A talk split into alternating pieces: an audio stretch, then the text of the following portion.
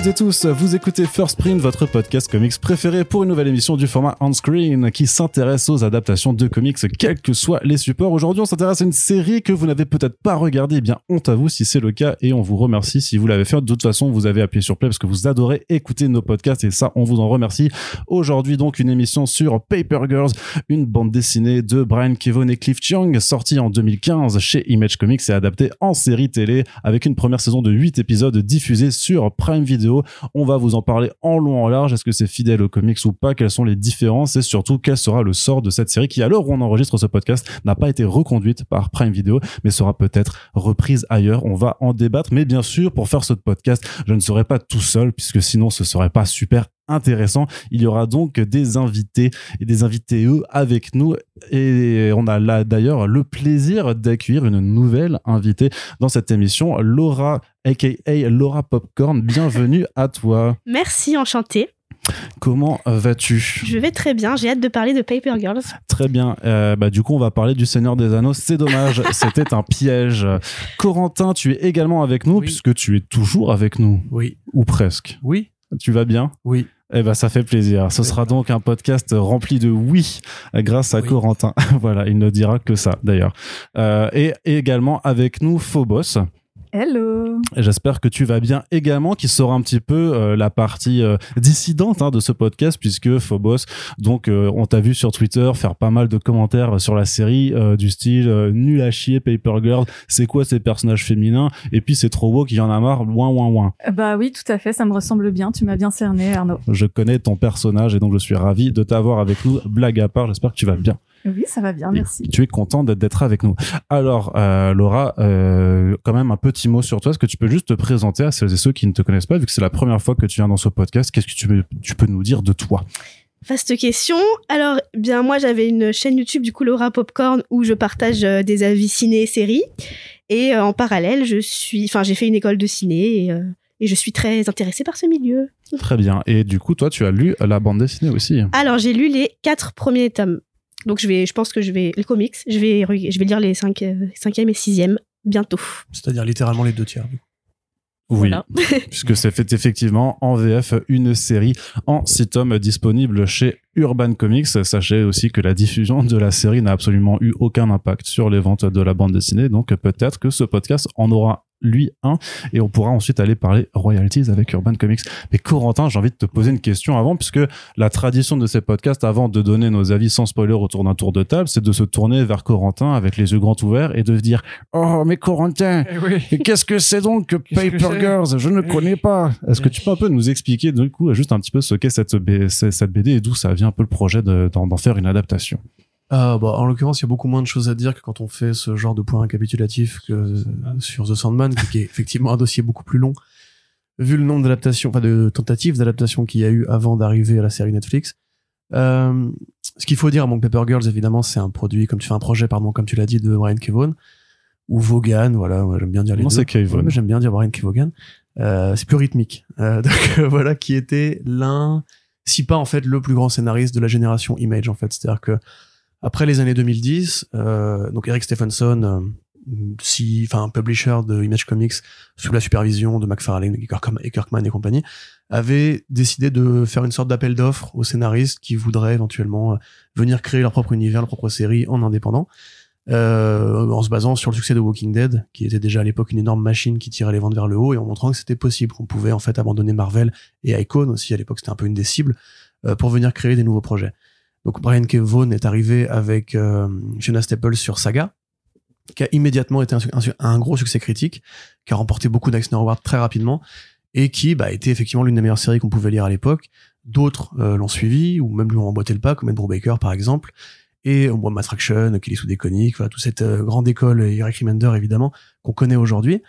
Dans la foulée de Saga, euh, Vaughn, qui avait à côté de ça des projets avec Marcus Martin, s'était posé la question de récupérer une idée qu'il avait eue quand il avait fait les Runaways chez Marvel. Donc une histoire en fait de jeunes euh, fils de super vilains, enfin fils et filles de super vilains. Alors ça, c'est des jeunes Adolescents. adolescents Marvel qui découvrent que leurs parents, en fait, sont tous des super vilains et qui euh, opèrent euh, dans une forme de cabale un petit peu chelou et décident de se rebeller, en plus d'être des ados, donc de faire leur crise d'adolescence, de se, li- de se rebeller contre leurs parents Ouais. qui sont vraiment des méchants et pas seulement dans leur tête d'ados rebelles. Et qui a aussi eu droit à une série d'ailleurs.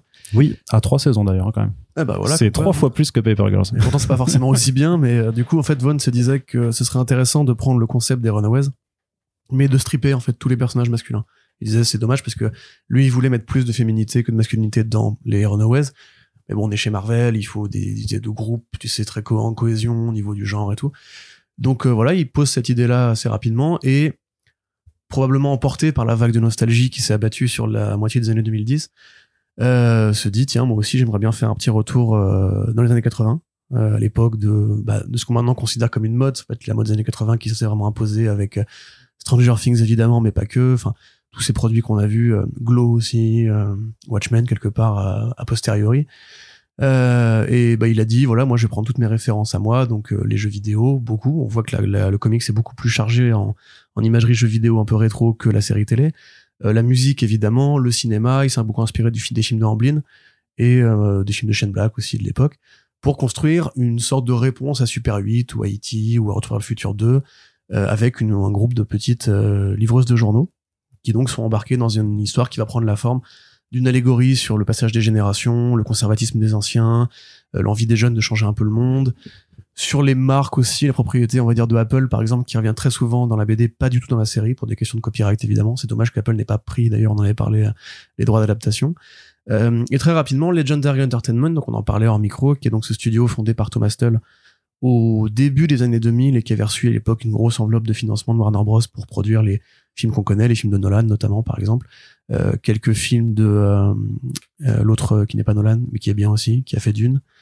Euh, Ah, Denis Villeneuve. Voilà, Denis Je vais Villeneuve. dire Zack Snyder, mais Voilà. euh, Ce qui fait d'ailleurs que Villeneuve est encore en contrat avec Legendary pour euh, la saga des Dunes. Euh, la saga des Dunes, c'est rigolo.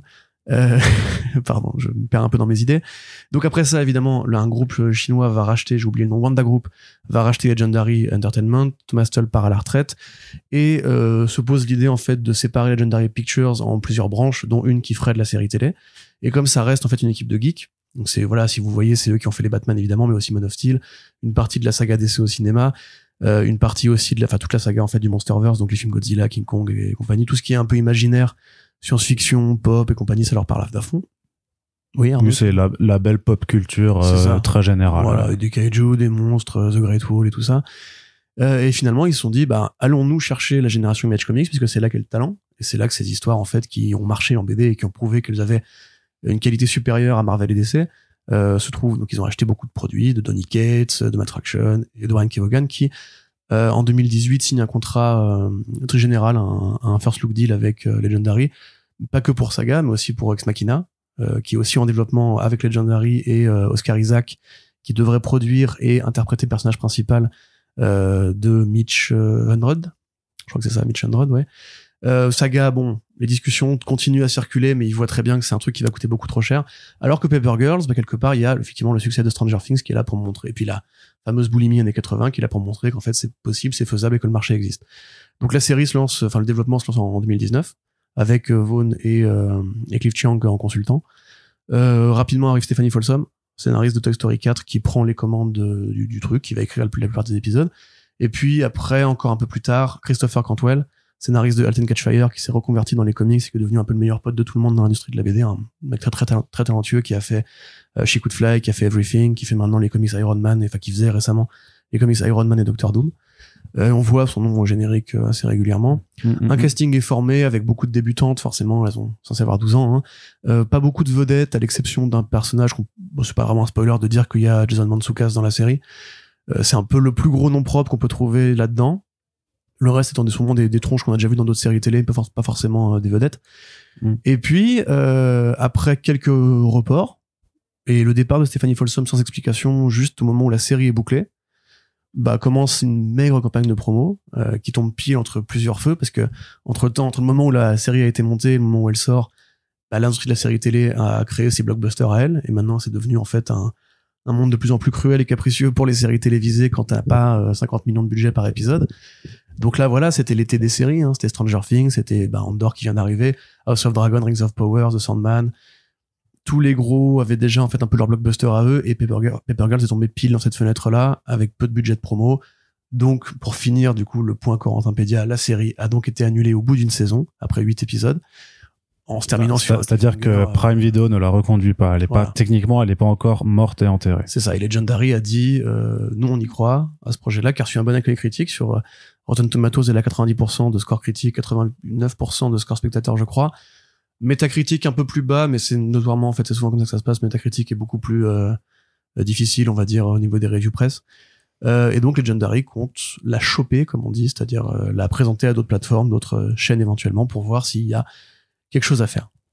Eh bien, je te remercie pour cet exposé très instructif, très intéressant. Merci. Il est incroyable. Il a fait ça sans rien préparer, tout ça. C'est tout Et dans son cerveau. Juste, voilà. on oublie de le dire, mais euh, évidemment, c'est édité en France chez Urban.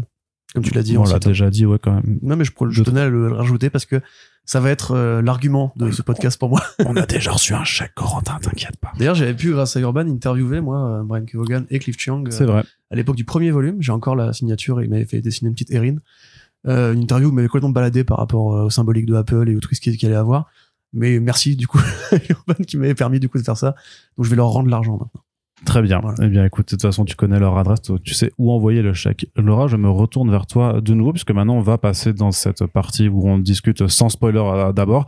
Et euh, bah, justement, j'ai quand même envie de te, te dire comment tu as découvert euh, les, les comics et qu'est-ce que tu en as pensé avant que tu nous parles de, de ton ressenti sur cette première saison. Alors concernant les comics, du coup, je les ai totalement découverts après la série, puisque Mhm. j'ai adoré la série sur Prime et du coup, j'ai eu envie de forcément de de comparer et de lire euh, l'histoire originale, enfin telle qu'elle était, euh, voilà. Euh, S'il faut pas, je parle que des comics du coup? Tu parles de ce que tu veux, euh, c'est c'est carte, c'est carte blanche. De toute façon, en fonction de ce que tu réponds, moi, je saurais rebondir sur ce que tu dis. D'accord. Bah du coup, par pour parler par rapport aux comics, pour moi, il y a des grandes différences par rapport à la série, même si évidemment c'est c'est quand même très bien adapté aussi. Mais c'est vrai que je suis moins fan du côté très SF des comics, justement, que de la série qui a privilégié pour moi un chemin euh, vraiment très émotionnel Mhm. concernant les, les quatre héroïnes qu'on retrouve un peu moins dans le comics. Donc du coup, pour moi, c'est euh, c'est très bien de lire, de lire et de voir parce que euh, parce qu'il y a des grosses différences justement et qu'on peut être plus réceptif à l'un que à l'autre et et voilà. Mais c'est quelque chose que tu fais souvent d'une fois que tu as une œuvre qui te plaît d'aller euh, d'aller regarder justement euh, bah, soit la BD, soit le bouquin, ce genre de choses? Ou là, c'est vraiment parce que la série t'a vraiment vraiment kiffé. et, Alors franchement, pas tellement. Euh, déjà, moi, je suis pas familière au- à l'univers des comics. Maintenant, ça me donne un petit peu plus envie quand même de, de m'y de pencher. Mais c'est vrai que, par exemple, pour parler de romans ou de choses comme ça qui sont très souvent adaptées, euh, ça me donne pas forcément envie de lire le roman quand j'ai vu une série qui m'a plu ou un film, etc. Donc là, c'était assez, assez une première pour moi. C'est, c'est-à-dire que ça a vraiment été un coup de cœur et donc j'ai envie de prolonger l'expérience euh, en lisant les comics. D'accord. Et donc sans le rapport à la bande dessinée, par contre, la série, c'est quoi ce qui t'avait plu dedans quand tu quand tu la regardes? Déjà, t'en avais entendu parler comment? Euh, J'en ai entendu parler par euh, Prime parce que je regarde beaucoup les sorties qui se font. Donc en vrai, ça m'a pas échappé parce qu'ils ont quand même dit, euh, enfin tous les tous les mois, tu sais, ils, ils te disent, on Mhm. sort ça sur la plateforme, voilà. Du coup, j'ai été curieuse par rapport à l'affiche et par rapport à la bande annonce. Et puis c'est vrai qu'ils l'ont beaucoup. Enfin, au début, ils l'ont ils l'ont comparé à Stranger Things, donc forcément, tu te dis ah qu'est-ce que c'est? Et ça n'a rien à voir. Enfin, moi, je pense que ça n'a rien à voir avec Stranger Things et que du coup, c'est une très mauvaise pub pour Paper Girls parce que ce voilà parce que ça n'a rien à voir avec Stranger Things. Euh, J'en étais où? C'est pour dire que euh, par rapport à la série, ce qui m'a plu dans la série, c'est vraiment, euh, bah, c'est les quatre petites héroïnes en fait qui m'ont beaucoup surprise. Euh, J'ai beaucoup aimé voir un univers justement où tu as, euh, tu n'as, tu évinces un peu entre guillemets les hommes. Mais surtout, c'est rare. En fait, j'ai jamais vu de, de programme où t'as des, des si jeunes filles qui, euh, qui sont, comment dire, euh, qui vont se lier d'amitié de cette manière, mais en même temps, c'est quelque chose de très différent de Stranger Things parce que il y a un côté beaucoup moins lisse, je trouve, où elles ont toutes euh, des grosses blessures à affronter, un, un chemin intérieur à mener, et justement utiliser le voyage dans le temps pour euh, pour qu'elles réparent ce qu'elles ont à réparer, ou au contraire qu'elles qu'elles aient des qu'elles confrontent en fait tout ce qui leur fait peur et leurs désillusions, etc. Je trouve que le voyage dans le temps, c'est c'est une thématique qui est qui est enfin qui était très utile pour ce spectacle entre et pour ces comics aussi. C'est un, une thématique le voyage dans le temps, c'est une thématique qu'on retrouve dans beaucoup d'autres programmes. euh, dans, enfin, je pense à des, pour parler des années 80, mais retour vers le futur, etc. C'est des choses dont on a l'habitude, et pourtant là, je trouve que ça se renouvelle assez bien, et que justement, vraiment, la force pour moi de, bah, de, de cette série, c'est que on a le temps de vraiment les connaître, on a le temps de, de comprendre euh, ce qu'elle traverse, les traumatismes, etc. Et puis même elles, même elles, en fait, elles n'ont pas conscience au début de la série de ce qu'elles ressentent vraiment et de, de, ce qu'elles vont devoir affronter. Et c'est en voyageant dans le temps que là, elles n'ont pas le choix et que là, elles sont confrontées à qui elles sont devenues dans le futur. Et parfois, c'est décevant et parfois, on est dur envers soi-même. Je pense à Erin, par exemple, le personnage de Erin, qui, voilà, sans- sans en dire trop, du coup, mais qui va être très dur envers son moi futur. Et, et moi, ce qui m'a parlé le plus, c'est que le nombre de fois où je me suis dit, euh, euh, mais qu'est-ce qu'est-ce qu'elle penserait la, la moi de 12 ans, la moi de 16 ans, et qu'est-ce est-ce qu'elle serait fière de moi, est-ce qu'elle serait déçue, etc. Et au final, euh, c'est des questions qu'on se pose, et je trouve que Paper Girls, bah, ça l'illustre tout ça en fait. Qu'est- Qu'est-ce qu'on penserait de soi, comment ça se passe, qu'est-ce qu'est-ce que notre vie est devenue? Et euh, c'est tout ça qui m'a touchée euh, bah, dans la série. Si je n'ai pas trop parlé. non, non, du tout, très bien. Non, non, mais c'est c'est vrai que ça illustre assez bien. Enfin, je crois que c'est une série qui parlera sûrement à tous les euh, trentenaires en pleine crise de la trentaine, Je justement. le petit Arnaud. euh, Oh si- putain, je sais, voyez, je sais même pas le Arnaud de 15 ans, je sais pas ce qu'il dirait. Je sais pas les, les deux là, euh, ouais, je sais pas ce qu'ils auraient à se dire. Mais du coup, avant d'aborder ça, euh, puisque ça n'intéresse absolument personne, je me tourne vers toi, Phobos. Je te pose un peu la même question. Je sais pas si toi, tu as lu Paper Girls avant de regarder la série ou après ou pas. Que, que peux-tu me dire? Euh, alors en fait, j'avais lu les comics à leur sortie. euh, donc en 2015. euh, Before it was cool. Exactement, ce, ce, j'avoue tout, hein, c'est ce cher République qui m'a dit ah tu devrais le lire, euh, franchement c'est cool et tout. Et c'est vrai que sur le papier euh, il y avait un petit peu tout pour me plaire. c'est genre voilà des petites gamines qui vivent une aventure. C'est un, un point de vue ben du coup assez féminin dans la SF, ce qui est encore malheureusement toujours trop rare. Euh, et en fait, je sais que j'avais pas 100% accroché aux comics. Je saurais pas dire pourquoi. Voilà, je trouvais que c'était correct, mais j'avais pas eu un méga coup de cœur. Et puis après, j'avais un peu oublié voilà la série. Euh, et en fait, c'est vrai que quand la série télé est sortie cet été, j'avais revu le nom passer parce que je, suis quand même vachement l'actu euh, série, ciné, etc. Je m'étais dit ah oui c'est vrai, c'était ce comics, tiens ça vaudrait peut-être le coup de regarder. Et puis en fait, euh, il voilà, il y avait tellement d'autres grosses sorties en face et tout, et tellement peu de marketing. Enfin, on on n'a pas vu, euh, je sais pas, des immenses affiches dans le métro. euh, j'ai j'ai eu aucune pub Target sur mes réseaux sociaux, alors que je, je suis quand même assez facile à targeter, je pense, de ce point de vue-là. Euh, et en fait, euh, je me suis motivée à regarder la série euh, quand tu t'es, quand, quand t'as proposé de, d'en parler. Et je me suis dit, ouais, merde, quand même, c'est un, un sujet important et j'ai l'impression que pas grand monde l'a vu. Je crois que j'ai une pote qui l'a regardé euh, euh, vraiment à la sortie euh, cet été et j'ai vu personne d'autre en parler, quoi. Donc je me suis dit, bon, allez, je me motive. Et en fait, euh, j'ai été très surprise. euh, dès le premier épisode, euh, j'ai vraiment bien accroché. J'ai trouvé que c'était très très cool. J'étais très surprise de voir Ali Wang, qui joue donc la Erin adulte, qui est une comédienne qui fait du stand-up. et moi, je, je sais que j'aime bien son humour qui est un peu trashos.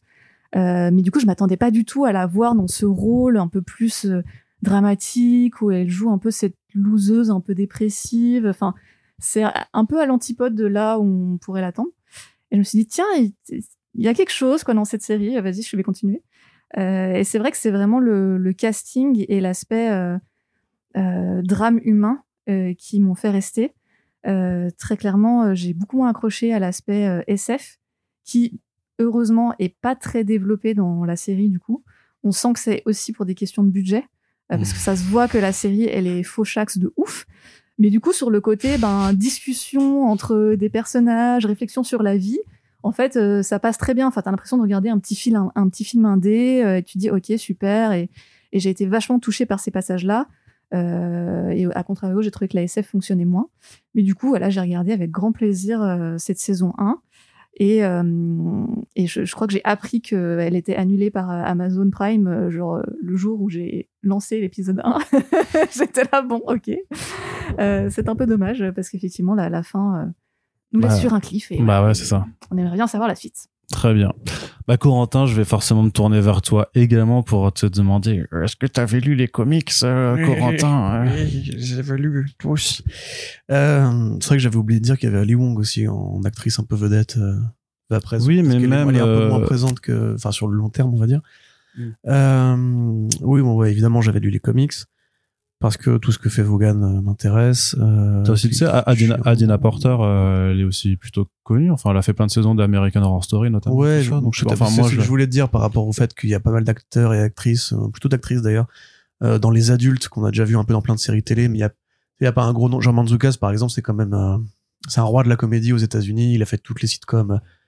Tu connais pas? Bah, tu C'est dans. Pimento dans Brooklyn Nine-Nine. Voilà, c'est Adrian Pimento dans Brooklyn Nine-Nine, c'est Dennis Alors, Feinstein est-ce que c'est le moment où je fais mon coming out de euh, j'ai vu jamais Brooklyn vu Nine-Nine. Brooklyn Nine Voilà. C'est Maximum Derek dans The Good Place. Il fait une J'ai voix. pas vu The Good Il Place. fait une voix dans Invincible, le cartoon que tu as aidé à traduire. Ah oui, oui, d'accord. Voilà, ok. c'est celui qui fait exploser tout là, euh, qui dont le corps va être récupéré. Bref, je vais Ok. pas spoiler Invincible non plus, mais voilà, enfin c'est un acteur très connu. Il a fait des voix dans Rise of the TMNT aussi.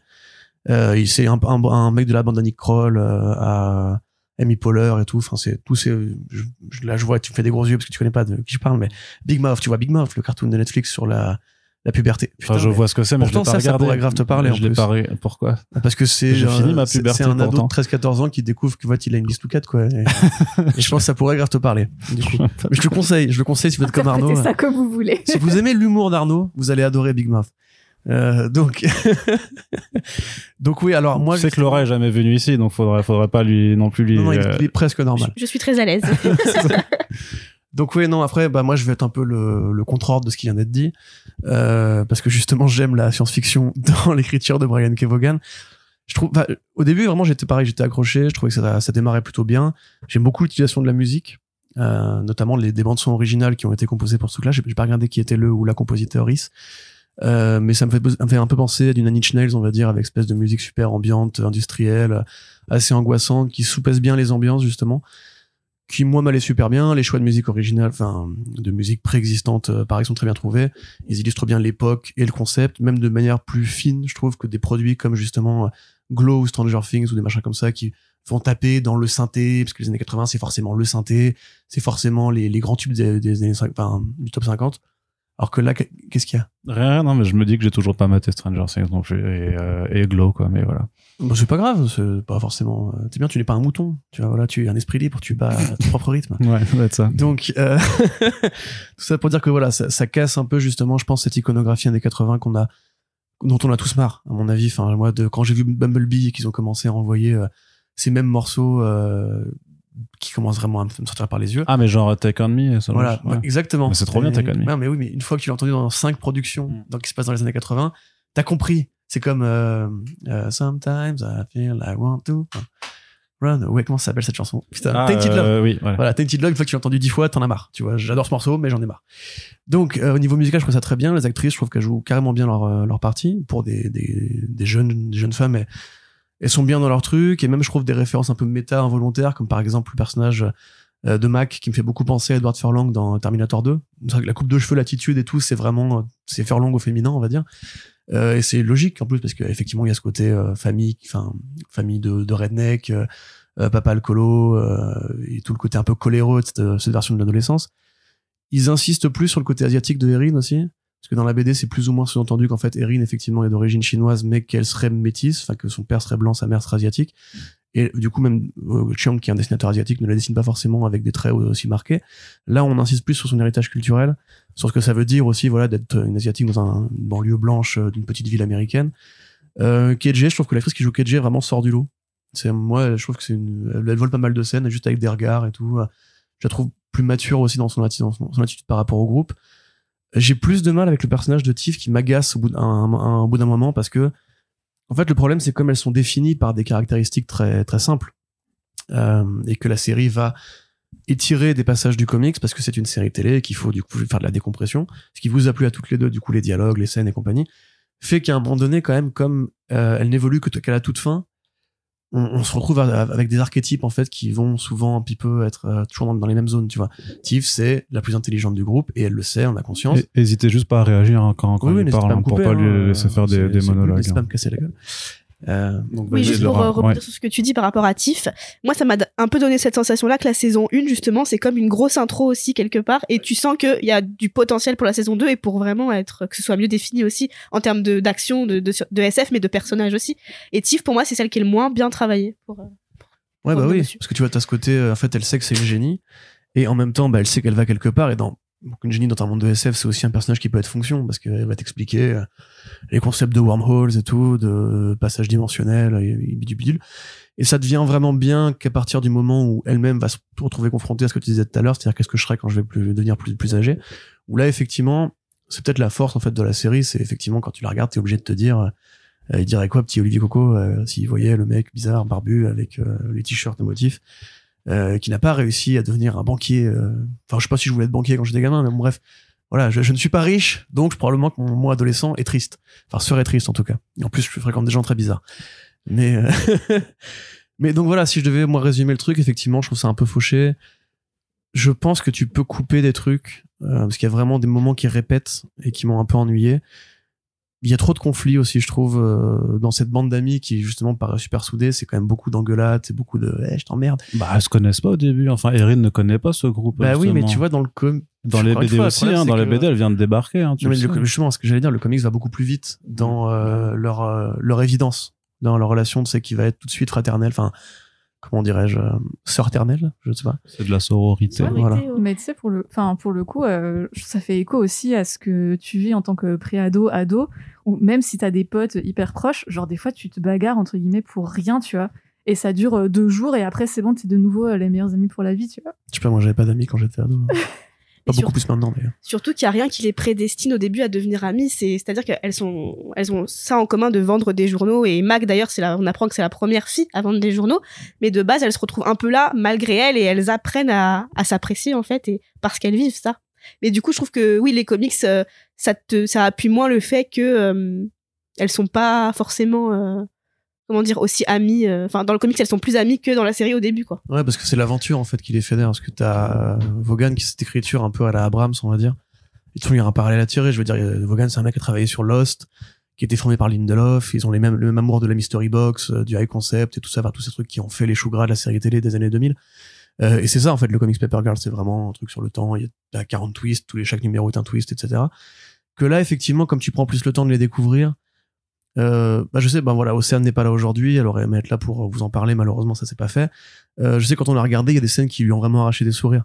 Tu vois, sur le, le fait de, la puberté chez les filles, par exemple, voilà, ça c'est un truc qui, je pense, nous, toi et moi, Arnaud, on n'a pas forcément ce, ce souvenir-là de nos, années adolescentes, mais c'est des trucs qui, voilà, sont bien écrits, tu sens que c'est je mentionné par une, par une femme, euh, et que c'est beaucoup d'épisodes qui sont écrits, du coup, par des nanas, et tu vois effectivement un rapport qui peut-être, moi, m'échappe un peu par rapport à l'adolescence, parce que j'ai pas eu ce, ce truc-là. Euh, je trouve quand même que c'est fait avec sincérité, mais à mon avis, il y a des maladresses, notamment un petit ventre mou au milieu de la série. Mais inversement, tu vois, je vais te dire, il y a des trucs qui sont pas dans la BD que je trouve vraiment géniaux.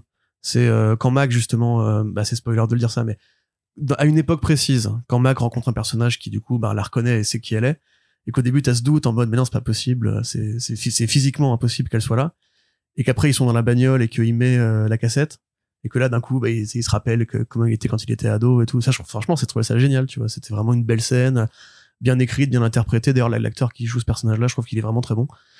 Donc, euh, dans l'ensemble, voilà, je te dis, moi, j'ai gardé des bons souvenirs de cette sphère. Je garde des bonnes choses de cette série. Euh, mais mon conseil, ce sera, en fait, euh, si vous êtes plus, du coup, pas comme Phobos, et, enfin, enfin, comment dirais-je, si vous êtes plus dans l'écriture de, de Vaughan en comics, ou si vous avez déjà lu Saga ou quoi, allez lire Paper Girls. Vous y retrouvez pas les mêmes choses, mais à mon sens, c'est un truc qui est mieux abouti dans mes goûts à moi, on va dire. Et ce sera ma fin de cette phrase. Très bien, Corentin. Donc, c'est ce qu'il faut que tu fasses là. Quoi? Bah, faut que tu dises. Et toi, Arnaud, t'as pensé quoi de la... T'es sûr? Ouais, Est-ce que ça intéresse vraiment les gens? Je pense pas. Ouais. Mais Oh. tu sais, si, si, si ça les intéressait vraiment, ils nous écouteraient pas. Arnaud, Oui. qu'est-ce que t'as pensé de Paper Girls saison Ah ben ça me fait vraiment plaisir que tu me poses la question. Je pensais que personne n'allait le faire et tout ça. Euh, ben de la merde, hein, clairement, c'était nul, c'était nul. Il y a pas de tardigrade géant. Voilà, c'est la fin de mon analyse et c'est tout. Mais Bah, sinon, tu vois, ça intéressait pas les gens. non, euh, non, non, non, c'est vrai que c'est, mais ce sera une- vraiment une question à, à discuter euh, en- entre nous, mais peut-être que c'est vraiment un rapport aussi, enfin un biais de culturel ou de ou de genre même en fait par rapport à, à ce qui nous intéresse ou pas ou ce qui nous a plu euh, dans Paper Girls, euh, les comics versus la série, parce que effectivement c'est, euh, moi je, re- je retiens plus aussi pas mal des trucs de, de voyage dans le temps, de d'imaginaire, de bestiaires, les dinosaures, les les les, les putains de tardigrades, mais pas, mais après ça c'est un rapport très particulier parce que moi j'ai fait des études de biologie du coup j'ai vraiment Tu les vus au microscope, les petits bah oui, bah oui, on prenait des, euh, de, de l'eau de, de, dans les mares de la, de la fac de Strasbourg et puis euh, on avait des tardigrades dedans, quoi.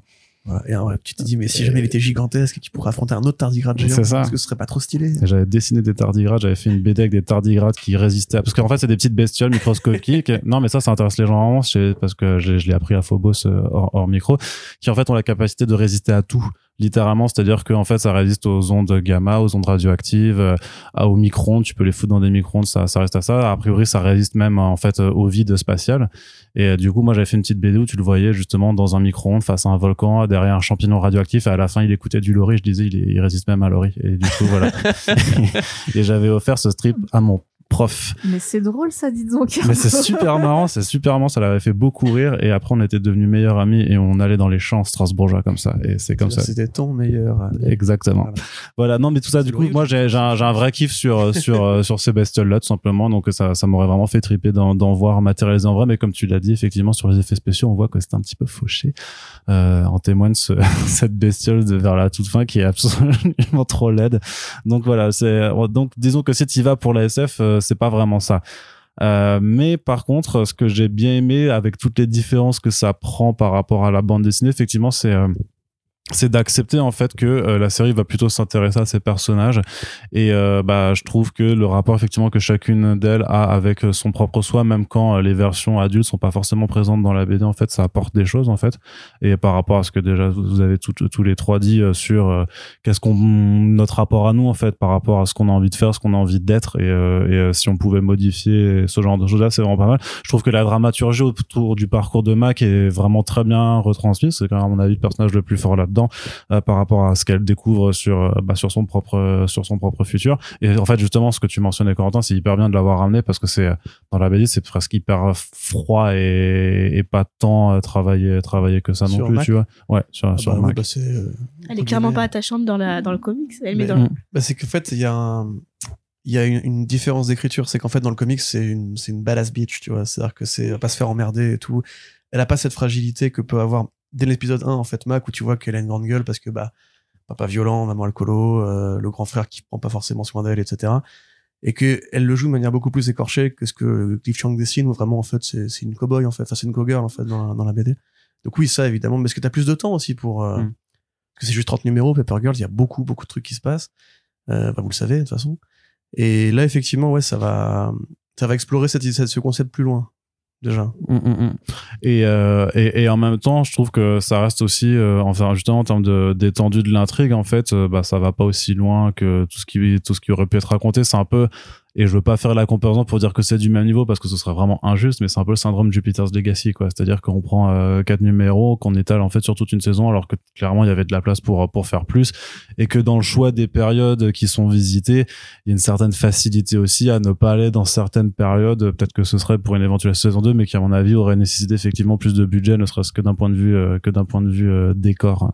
Et puis de la même façon, tu perds un peu euh, tout ce jeu. Est-ce que moi, tu voulais euh, Moi, je disais que si, bon, par miracle, la série était sauvée pour une saison 2, pour le coup, le côté SF, ça va demander, je pense, énormément de budget. Parce que quand, quand tu lis les comics, c'est vrai que s'ils continuent dans cette lancée, euh, c'est pas possible de la reprendre sans mettre du budget, je pense. tu- Enfin, tu vois aussi, il y a un truc dans les comics, c'est tout ce rapport au langage. Oui, où il te fait une, une novlangue ouais, pour ouais, les gens ouais. du futur, qui en fait, il y en a même qui ne parlent pas humain, qui parlent avec des espèces de caractères bizarres. T'as une période, euh, bah, c'est- est-ce que c'est spoiler de dire qu'à un moment donné, il y a un côté un peu amérindien et qu'on qui parle avec une langue- un, un vrai langage tribal et tout. Et ça participe du côté les jeunes filles qui sont perdues à travers le temps et en fait, même le fait de parler la langue devient un problème pour, euh, pour elles. Que là, effectivement, ça reste quand même toujours ancré. Ça fait plus retour vers le futur, en fait, vraiment. Tu vois, c'est, il y a, bah, d'ailleurs, le, le gimmick des trois périodes qui est très retour vers le futur. Et Euh, puis, enfin, on en reparlera après, mais la conclusion de, de la première saison, Ah elle oui, est oui. hyper retour Bah, vers le futur. bah, Elle est l'époque, sur laquelle ça se elle termine. est encore voilà. plus retour vers le futur que retour Et, vers et le même, futur. tu vois, je pense à cette scène où KJ va chez elle et donc elle doit Veski, euh, Ouais. euh, voilà. Et là, c'est vraiment la mise en scène, tu vois, de Retour vers le futur 2 où il faut pas que Marty se voit, où il faut pas que Jennifer se voit et tout. Euh, mais je pense qu'ils ont compris les références. Mais tu sais, c'est comme les références au cinéma qu'il y a dans la série. Une référence à Nikita Ouais. de Luc Besson, quand même, c'est trop bizarre. Euh, ou à un film avec Charlotte Gainsbourg, hein, j'ai oublié le nom, euh, bah, qui, enfin, sont là pour évoquer aussi Mhm. une, une allégorie de la féminité. Euh, ou même 2001, tu vois, c'est des trucs qui sont pas du tout présents, en fait, euh, dans la BD, c'est plus euh, Monster Squad, c'est plus effectivement E.T., c'est plus ces machins-là qui sont, en fait, du coup, l'apanage maintenant de Stranger Things, c'est-à-dire toutes les références geeks, on les a un peu expurgées. On a un peu viré la, la on a un petit peu viré euh, tout ce rapport, voilà, à la culture skateboard et tout, euh, pour finalement faire un truc qui va juste rester sur euh, l'évolution de ces personnages-là dans un, un cheminement personnel par rapport à leur double, par rapport à leur histoire familiale et tout. Mm, mm, mm. et donc, ce que je voulais dire aussi, c'est que par contre, j'étais vraiment conquis par les quatre actrices en fait. Je les trouve vraiment excellentes. Alors moi, ma préférée, ma, ma, ma préférée, c'est quand même euh, Mac en fait. Je trouve vraiment que. Mais déjà, enfin de façon générale, enfin, je trouve que la, alors je sais pas si c'est un directeur ou une directrice de casting, mais euh, il a trop ou elle a trop bien fait son taf parce que pour moi, elle sort de la BD en fait. Je trouve que d'un point de vue, c'est pas qu'une question de coiffure et de et d'habits qu'ils font, mais je trouve que même d'un point de vue euh, physique, ils sont vraiment allés rechercher des, des gamines qui, qui sont ultra ressemblantes en fait à, au dessin de Cliff Chang et je trouve que d'un point de vue immersion, ça le fait direct en fait. En tout cas, ça te pose pas de problème si t'as si t'as pas lu la BD parce que de toute façon, je trouve que c'est des bonnes actrices dans, dans leur ensemble. Il y, avait pas de, de, de fausses notes. Euh, mais par contre, si t'as lu un petit peu la BD, je trouve que ça limite, euh, ça te fait un, un bon point en fait dès les premières minutes parce que tu fais ouais, ok, c'est c'est elles, elles sont, c'est vraiment les Paper Girls. Bah, c'est clair, c'est assez ouf. Euh, J'ai rouvert le tome 1 après avoir vu la BD.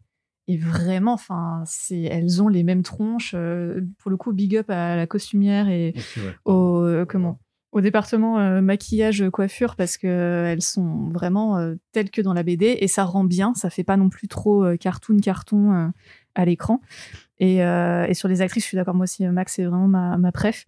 J'ai été très étonnée de voir que les actrices sont vraiment très très jeunes. Hein. A priori, l'actrice qui fait Mac, genre elle avait 14 piges à l'époque du tournage pour jouer un, un personnage qui en a 12.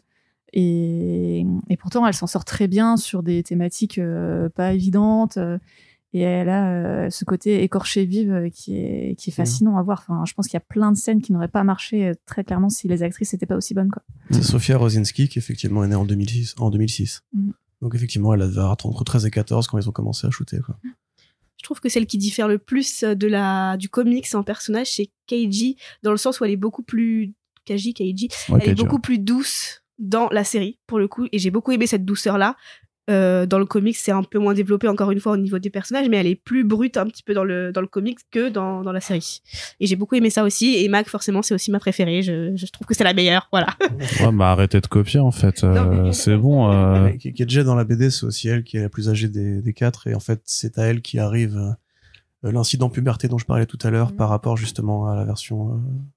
Mm, à la ver- du coup, je ne peux pas spoiler plus loin, donc euh, je vais. Ah oui, parce qu'il y a des, pardon, des inversements. Du coup, enfin, je veux dire, dans, dans la BD, il arrive telle ou telle chose à tel personnage, et dans la série, par contre, on, a, enfin, on le met à un Ouais. autre personnage, quoi. Ça, c'est- Oui, puis il y a aussi des, des placements de temps qui vont pas être les mêmes par rapport à.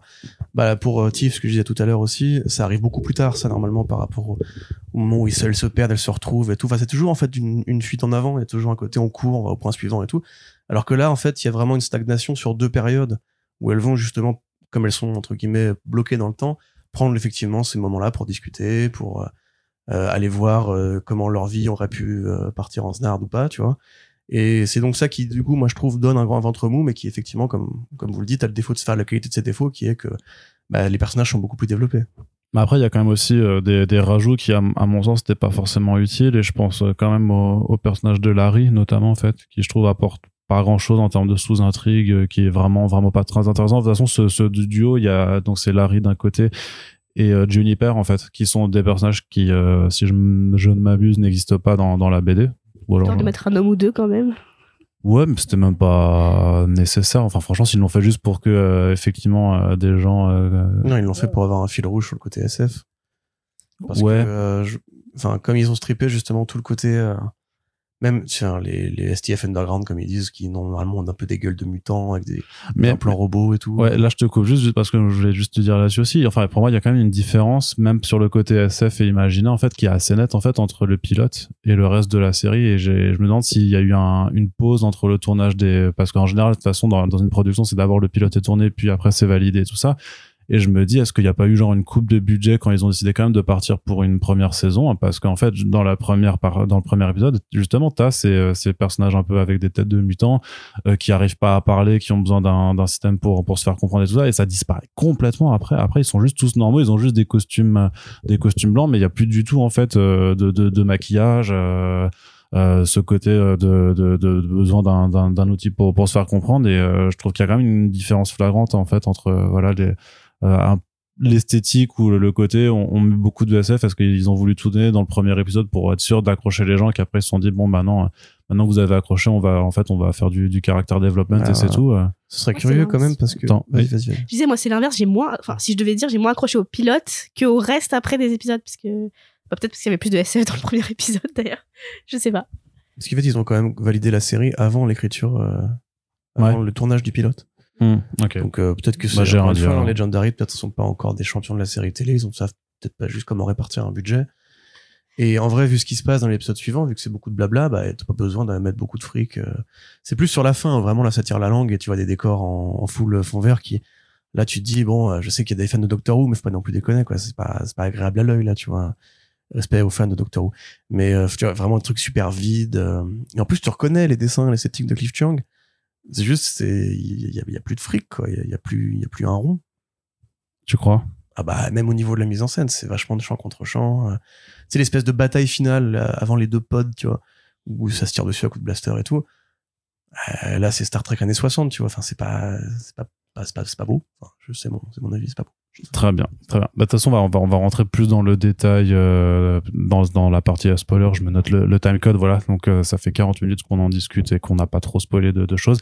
Et maintenant, bah, si vous n'avez pas regardé la série, eh bien, euh, mettez pause, regardez-la, puis vous pourrez reprendre la lecture euh, de, euh, de ce podcast. Donc, euh, je sais pas de quel côté on peut prendre. On peut parler des, justement des personnages et un peu de la, de la trajectoire de, de chacun. Et justement, bah, est-ce qu'on commencerait pas par Mac, vu que c'est votre préféré euh, Super, les filles, très originales. Hein, On garde voilà. pas le meilleur pour la fin. Euh, on peut aussi garder le meilleur pour la fin, mais alors du coup, vas-y, c'est la celle que tu aimais le moins. Alors c'était Ah. c'était laquelle Je les aime toutes. Hein. Je précise que je les aime toutes. Mais si je devais dire celle que j'aime le moins, bon, celle qui est le moins développée pour moi, c'est c'est Tiff, Tiffany. Parce que euh, parce que c'est celle qui, enfin, j'ai même pas repéré, pardon, j'ai même pas repéré que euh, elle se prenait pour la plus intelligente, etc. Au début, pour dire que voilà, ce, ce côté, euh, je me fais passer pour Einstein, enfin, je suis une petite Einstein. euh, ça aurait pu, ils auraient pu en jouer beaucoup plus, je pense.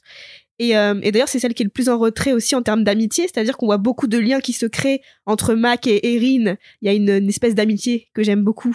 Elles rigolent ensemble au début. Enfin, tu sens que Mac, elle, elle voit, elle voit aussi en Erin une certaine fragilité que que- qu'elle a envie d'aider aussi. Enfin, elle a envie de la, de la, pousser vers l'avant. Euh, avec bon, avec Keiji, on sait clairement que normalement, il est censé avoir une love story que je ne verrai peut-être jamais malheureusement. Mais euh, sinon, oui, pour Tiff, c'est celle qui est le plus en retrait, même si je, l'aime beaucoup l'actrice parce que je la trouve hyper mignonne, hyper attachante. Enfin, ses petits sourires et tout, elle dégage une vraie gentillesse. Enfin, je sais pas, j'a- j'adore et je pense qu'elle aurait dû être, euh, ouais, ils auraient dû en jouer beaucoup plus de ce personnage et surtout que tu te demandes, alors peut-être que je me trompe, vous allez me dire ou me reprendre, mais c'est elle qui est peut-être à l'origine du voyage dans le temps. On se dit ça peut-être à la fin de la série qu'elle a, elle a un lien par rapport à ce côté, euh, par rapport à ce qui se passe parce que tu sais, elle passe un carnet à, à son elle futur et du coup, euh, elle lui dit tu inventes le voyage dans le temps ou quelque chose comme ça. Donc on se demande pour la suite si euh, elle est pas liée à tout ça et qu'est-ce qui va se passer. Je sais plus si c'est dans la BD ça par contre. c'est un autre personnage, mais Mm. là, il t'explique qu'elle fait partie de l'équipe de scientifiques qui a aidé la, Qui a ouais. la doctoresse qui a inventé ce truc-là. Et juste par rapport à un truc que tu disais tout à l'heure, c'est effectivement une directrice de casting, Sharon Bailey, qui a travaillé sur The Handmaid's Tale, Better Call Saul, Paper Girls, Barry, euh, Fear the Walking Dead aussi. Faut ça c'est pas mal le CV quand Ouais, même. ouais, non, Alors, mais euh, effectivement, c'est des séries qui sont généralement très bien castées. Elle a été nommée plusieurs fois euh, pour, enfin, aux Emmy Awards, parce qu'on nomme aussi le directeur de casting pour les Emmy Awards. En tout cas, pour le Ensemble Cast. Mm. Donc, euh, voilà.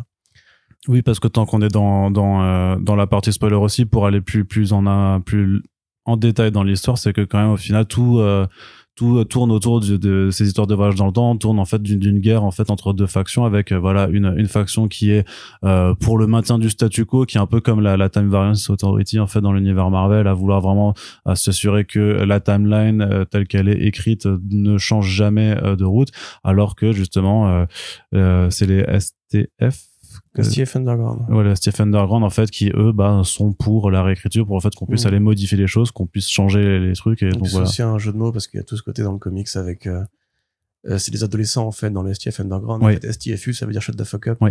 Et du coup, bah, le, à l'inverse, le, le grand-père qui tu vois une allégorie en fait du conservatisme et de la nostalgie au point que justement Musité il porte que les t-shirts à motifs de vieux groupes euh, de rap ou de rock. euh, et il a cette cette grosse de barre parce que là ils l'ont quand même pris jeune, je trouve. Enfin, ils l'ont fait jeune un peu Mantsuka, s'il fait pas 70, tu vois. alors non que- il fait pas aussi vieux que dans Ouais, ouais. ouais, ouais. et puis là, pareil, tu as le côté, c'est un vieux qui dirige une arme ultra technologique avec euh, tous les produits Apple X et tout. C'est, ça a un sens thématiquement.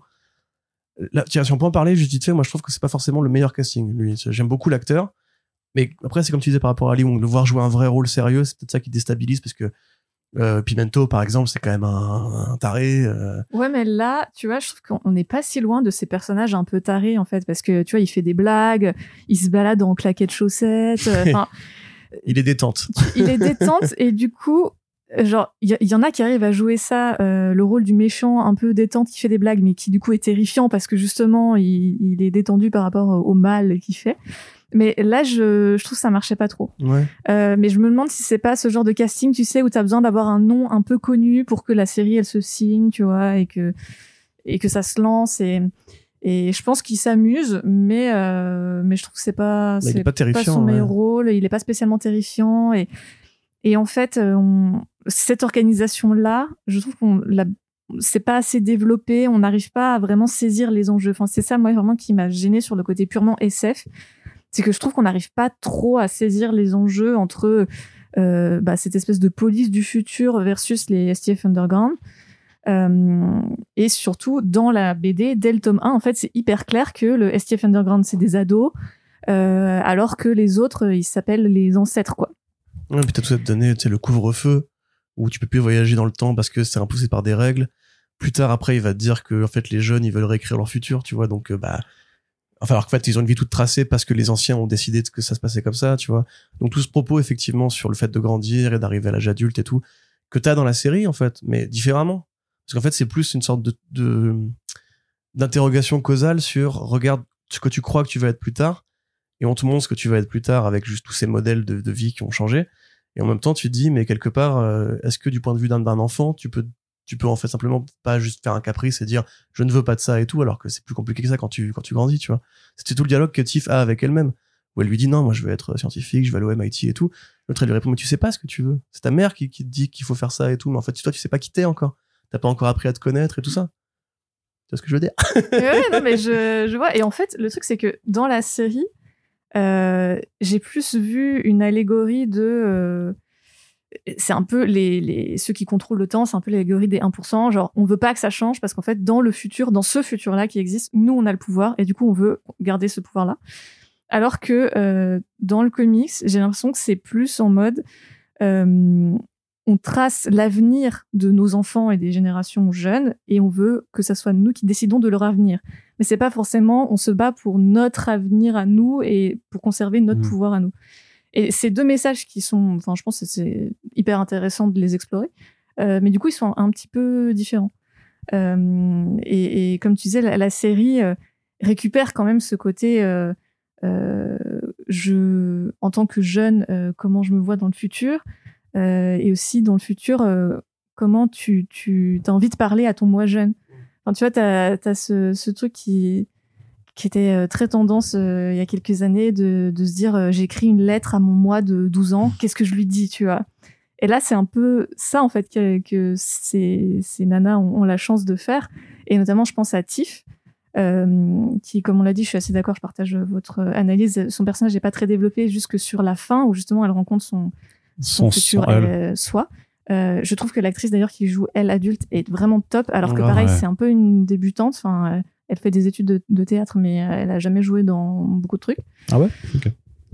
Euh, le nom, t'inquiète. et, hum, et du coup, ce dialogue-là, où en fait, elle-même, elle, enfin, son soi adulte fait preuve de beaucoup de patience euh, et de bienveillance envers son, son, son soi du passé, et lui explique genre, mais en fait, toutes les certitudes que tu as, elles sont, ben, quelque part, elles sont fausses, et tu les as parce que tu es encore une enfant, et que quand tu es enfant, tu as très vite tendance à voir genre tout noir ou tout blanc, et, et tu sais que c'est comme ça, et tu sais que ça va être comme ça, alors qu'en fait, euh, c'est faux. Et d'ailleurs, elle lui apprend qu'elle est adoptée, Mhm. alors que dans les comics, elle le sait de- depuis le départ. En fait, euh, c'est pas, pas un Ouais, secret. fait, ouais. Alors que là, c'est apporté en mode, c'est un gros secret. Et euh, et ce côté bah, trahison des adultes aussi, tu vois, de te rendre compte que le monde dans lequel, que- dans lequel tu vis, il est peut-être pas si bien que ça. Euh, et, du coup, ces moments-là, j'ai trouvé ça très fort. Et je me suis retrouvée un peu sur le côté où euh, t'es une petite gamine, un peu un télo, et tu te dis, ok, je sais ce que je vais faire, je vais aller au MIT, je vais avoir tel diplôme, ma vie, ça va être trop bien, il va se passer ça, ça, ça. Et en fait, euh, ben, ton moi du futur, il vient te voir et dit, ouais, ben, t'as pas fait ça, et en fait, c'est pas grave, parce que peut-être que c'était pas là où t'allais trouver ton bonheur non plus. Mais je suis grave d'accord avec ça. Et pour, pour reprendre ce que tu disais, c'est donc l'actrice Sekai Abeni. Mhm. C'est son premier rôle. Mhm. Ça, elle a rien fait avant, en fait. Effectivement, je trouve qu'elle est super. Elle dégage vraiment un truc. euh, mais tu vois qu'elle a vécu des trucs assez durs, quoi, mais qu'elle a réussi à trouver une sorte de, de confort intellectuel ou de, de, de paix intérieure par rapport à tout ça. Et pareil, enfin, c'est pour le coup une très belle, euh, une très belle embauche. Il y a aussi un truc à rajouter, c'est que le comics, comme on l'a dit, c'est 2015. Donc un an avant l'élection de Donald Trump. Et t'as une phrase, t'as une scène dans la BD où justement ils vont en 2016. En fait, ils vont pas en 2019 parce que la série du coup qu'ils étaient tournés en 2019 se base sur, sur cette année-là parce que c'est le présent de, leur- de leur point de vue. Mais pour le comics, c'était 2016. Et donc t'as grand-père à un moment donné qui dit euh, euh, ah bah tiens, on est, ils sont partis dans le futur juste avant l'élection parce que lui il vient de beaucoup plus loin dans le temps. Euh, ils ne savent pas ce qui va leur arriver. Enfin, ils, ils se rendent pas compte de à quel point ça va dégringoler à partir de là. Et voilà, c'est aussi un, C'était un- prophétique. et de la même façon, tu vois, t'as Reagan dans le comics et dans la série télé, parce qu'en fait, il y a un côté un peu ironique de, Vaughan qui a connu dans son enfance, en plus, la présidence de Ronald Reagan, donc le, fameux, euh, fameux mec qui a commencé à briser les États-Unis avec euh, tous les pouvoirs aux riches et qui a un peu amorcé Trump à sa façon, en rendant le, parti républicain plus fort que jamais. Euh, là, tu vois, c'est un peu l'ami imaginaire de Erin. Tu vois, elle le voit dans ses rêves. Il lui dit, tu vois, moi aussi j'étais tiré dessus, je suis pas mort. Là, pareil, t'as une scène dans la BD ou enfin dans la série où ils font un débat présidentiel Ouais. où il lui reproche de pas avoir été là pour sa mère, qui est une scène plutôt bien tournée d'ailleurs, même si le, le clone qu'ils ont trouvé pour le Reagan n'est pas forcément très heureux. Mais euh, tu vois, t'as ce côté un peu ironique qui justement marche dans la BD, enfin qui marche dans la BD comme une sorte de, de double enchâssement parce que à l'époque ils étaient chez Reagan et là Trump arrive et donc c'est en fait l'ancien, les conservateurs, les fachos et les mecs qui justement bah, vont emmerder les, les nanas et les personnes LGBT euh, dans l'actualité qu'on connaît, tu vois quelque part. Euh, alors que justement dans le monde d'Erin en fait les républicains bah, c'est un peu le, vieux grand-père euh, euh, réganien sympathique qui est un peu là quand elle quand elle divague, tu vois. Du coup ça c'est ma- c'est marrant parce qu'ils ont quand même conservé ce truc là même si on n'aborde pas la politique du présent dans l'univers de la série télé. Ouais, enfin, il y a quand même des thématiques qui renvoient clairement au présent, au présent actuel. Je trouve. Bah, t'as quand même cet échange entre justement entre euh, Keiji et Mac euh, quand, euh, lui, quand ils sont dans en 2019 et qu'elle dit ouais c'est les Japs qui euh, Ah qui, oui, qui ont tout vrai. pris, mais peut-être qu'ils en sont pas, euh, ils en sont pas pris à ceux qui tiennent les, les banques avec donc les, ces préjugés. C'est d'ailleurs le seul passage qui qui a- qui, qui montre que, que techniquement, bah, Mac a des préjugés racistes ou antisémites en Mais elle fait. dit un truc par rapport aux par rapport aux juifs aussi. non? Bah c'est ça, non c'est ça, mais c'est parce Ouais. qu'elle dit ah, bah ils en- ils ils s'en sont pas pris, justement ils s'en sont pris que à à à, à l'usine dans laquelle bossait son père, mais ils s'en sont pas pris aux banques des, des juifs, hein, c'est ce qu'elle ce lui fait comprendre. ah ouais. Et là Keiji lui dit bah, arrête de dire ça, c'est pas possible de dire ça, euh, machin. euh, des, des, des slurs euh, homophobiques et que euh, lui dit mais enfin, ça se dit plus aujourd'hui ça en fait faut que tu c'est un choix quand elle dit son elle dit à son frère que c'est une fagotte un truc comme ça et son Ouais. frère lui répond alors déjà là ça par exemple tu vas oublier tout de suite aujourd'hui c'est pas très bien vu Ouais, puis Euh, bah même par rapport à la sexualité de Keiji aussi, c'est quand même, enfin, euh, tu sais très bien que c'est le genre de scène que que certaines personnes qui n'ont a priori pas lu la BD machin vont dire, oh j'aimais bien, euh, j'aimais bien euh, Paper Girls, sauf quand c'est devenu woke. Parce que d'un coup, il fallait forcément une romance euh, homosexuelle, machin, tu vois. Alors que pourtant, moi, je trouve qu'ils en ont pas plus, lu là du coup ouais. non, non, donc, non, mais en général, c'est, c'est leur caractéristique, hein, c'est qu'ils ont, ils ont, ils ont, ils ont pas lu. Et, euh, mais je trouve que même par rapport à ça, tu vois, je trouve que c'est, et par rapport même à la révélation, en fait, à la limite, chaque, chacun des personnages, euh, chacune des filles a son, a son reveal, en fait, un peu euh, choc, on va dire, sur, euh, sur son, sur son futur. Et je trouve que ça fait partie, ben, des moments les plus, les plus réussis, en fait. Euh, que ce soit en termes de mise en scène, mais même sur les dialogues, parce que le dialogue, justement, de, de, pour revenir sur Tiff avec euh, son, sa elle du futur, quand ça parle de truc et puis d'un coup il lâche un t'as été adopté mais genre il est trop sec en fait tu vois il est et je le trouve super à bien amené l'échange de Mac avec son frère qui lui dit t'es mort d'un cancer et tout enfin c'est euh, alors c'est sûr que je, je pense que peut-être que ça c'est peut-être différent pour quelqu'un bah je sais pas c'est ce que t'as vu que toi t'avais pas lu la BD avant euh, si t'as c'est quand comment t'as t'as pris ce genre de euh, de de révélation un peu hyper enfin je trouve que celle de Mac elle est vraiment super, super déjà dans la BD moi elle m'avait fait elle m'avait fait un peu mal tu vois et je trouve que là elle est limite mieux mieux mieux amenée Bah clairement, tu le vois pas venir en fait. C'est Ouais. c'est une des surprises euh, scénaristiques qui fonctionnent super bien. Et en plus, euh, oui, comment Mac ou comment euh, même Tiff elles prennent la chose après, c'est ça fait une avancée justement sur les personnages et et dans le- dans les comics du coup vu que j'ai comme j'ai commencé à les lire, bah toutes ces informations tu les as limite dès le début en fait et il y a pas Ouais. de surprise à ce niveau-là. Et ça, ça fonctionne super bien dans la série. Ah non, et euh, c'est pour ça que moi je trouvais que c'était vraiment vraiment super fort. Et même la, la façon après je trouve, je trouve que tu le sens plus venir sur KJ le fait qu'elle va voir que sa sa que sa roommate en fait tu tu, tu- dans l'écriture je trouve que c'est un peu plus simple en fait que que tu sais qu'elles vont s'embrasser et tout ça que tu, tu le vois un peu que tu le vois un peu venir mais je trouve que ça reste aussi vachement intéressant la façon dont elle réagit par contre.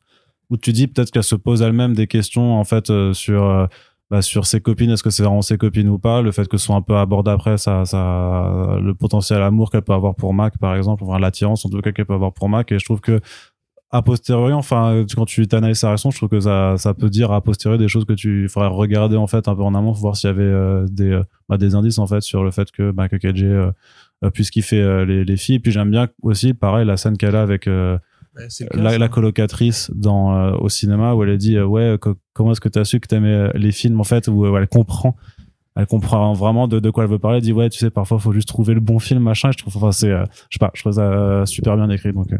Mais je sais pas, si vous n'hésitez pas si vous voulez intervenir. Mais t'as t'as ce moment justement où en fait elle cherche Mac et donc elle se pointe dans la baraque du, du grand frère. Elle tombe sur sa femme et qui lui dit ah c'est ta c'est ta copine, enfin c'est ta girlfriend. Et elle dit non non c'est pas ma c'est pas ma girlfriend. Il dit ah vous appelez ça comment comment vous euh... enfin, tu vois c'est vous voulez pas mettre d'étiquette ou quoi tu vois. Et là en fait tu comprends que c'est déjà amorcé euh, l'idée que oui bah voilà ça ça va ça va arriver. Et d'ailleurs moi je trouve toute la scène euh, toutes les scènes par rapport à ça en fait plutôt bien bien fichues.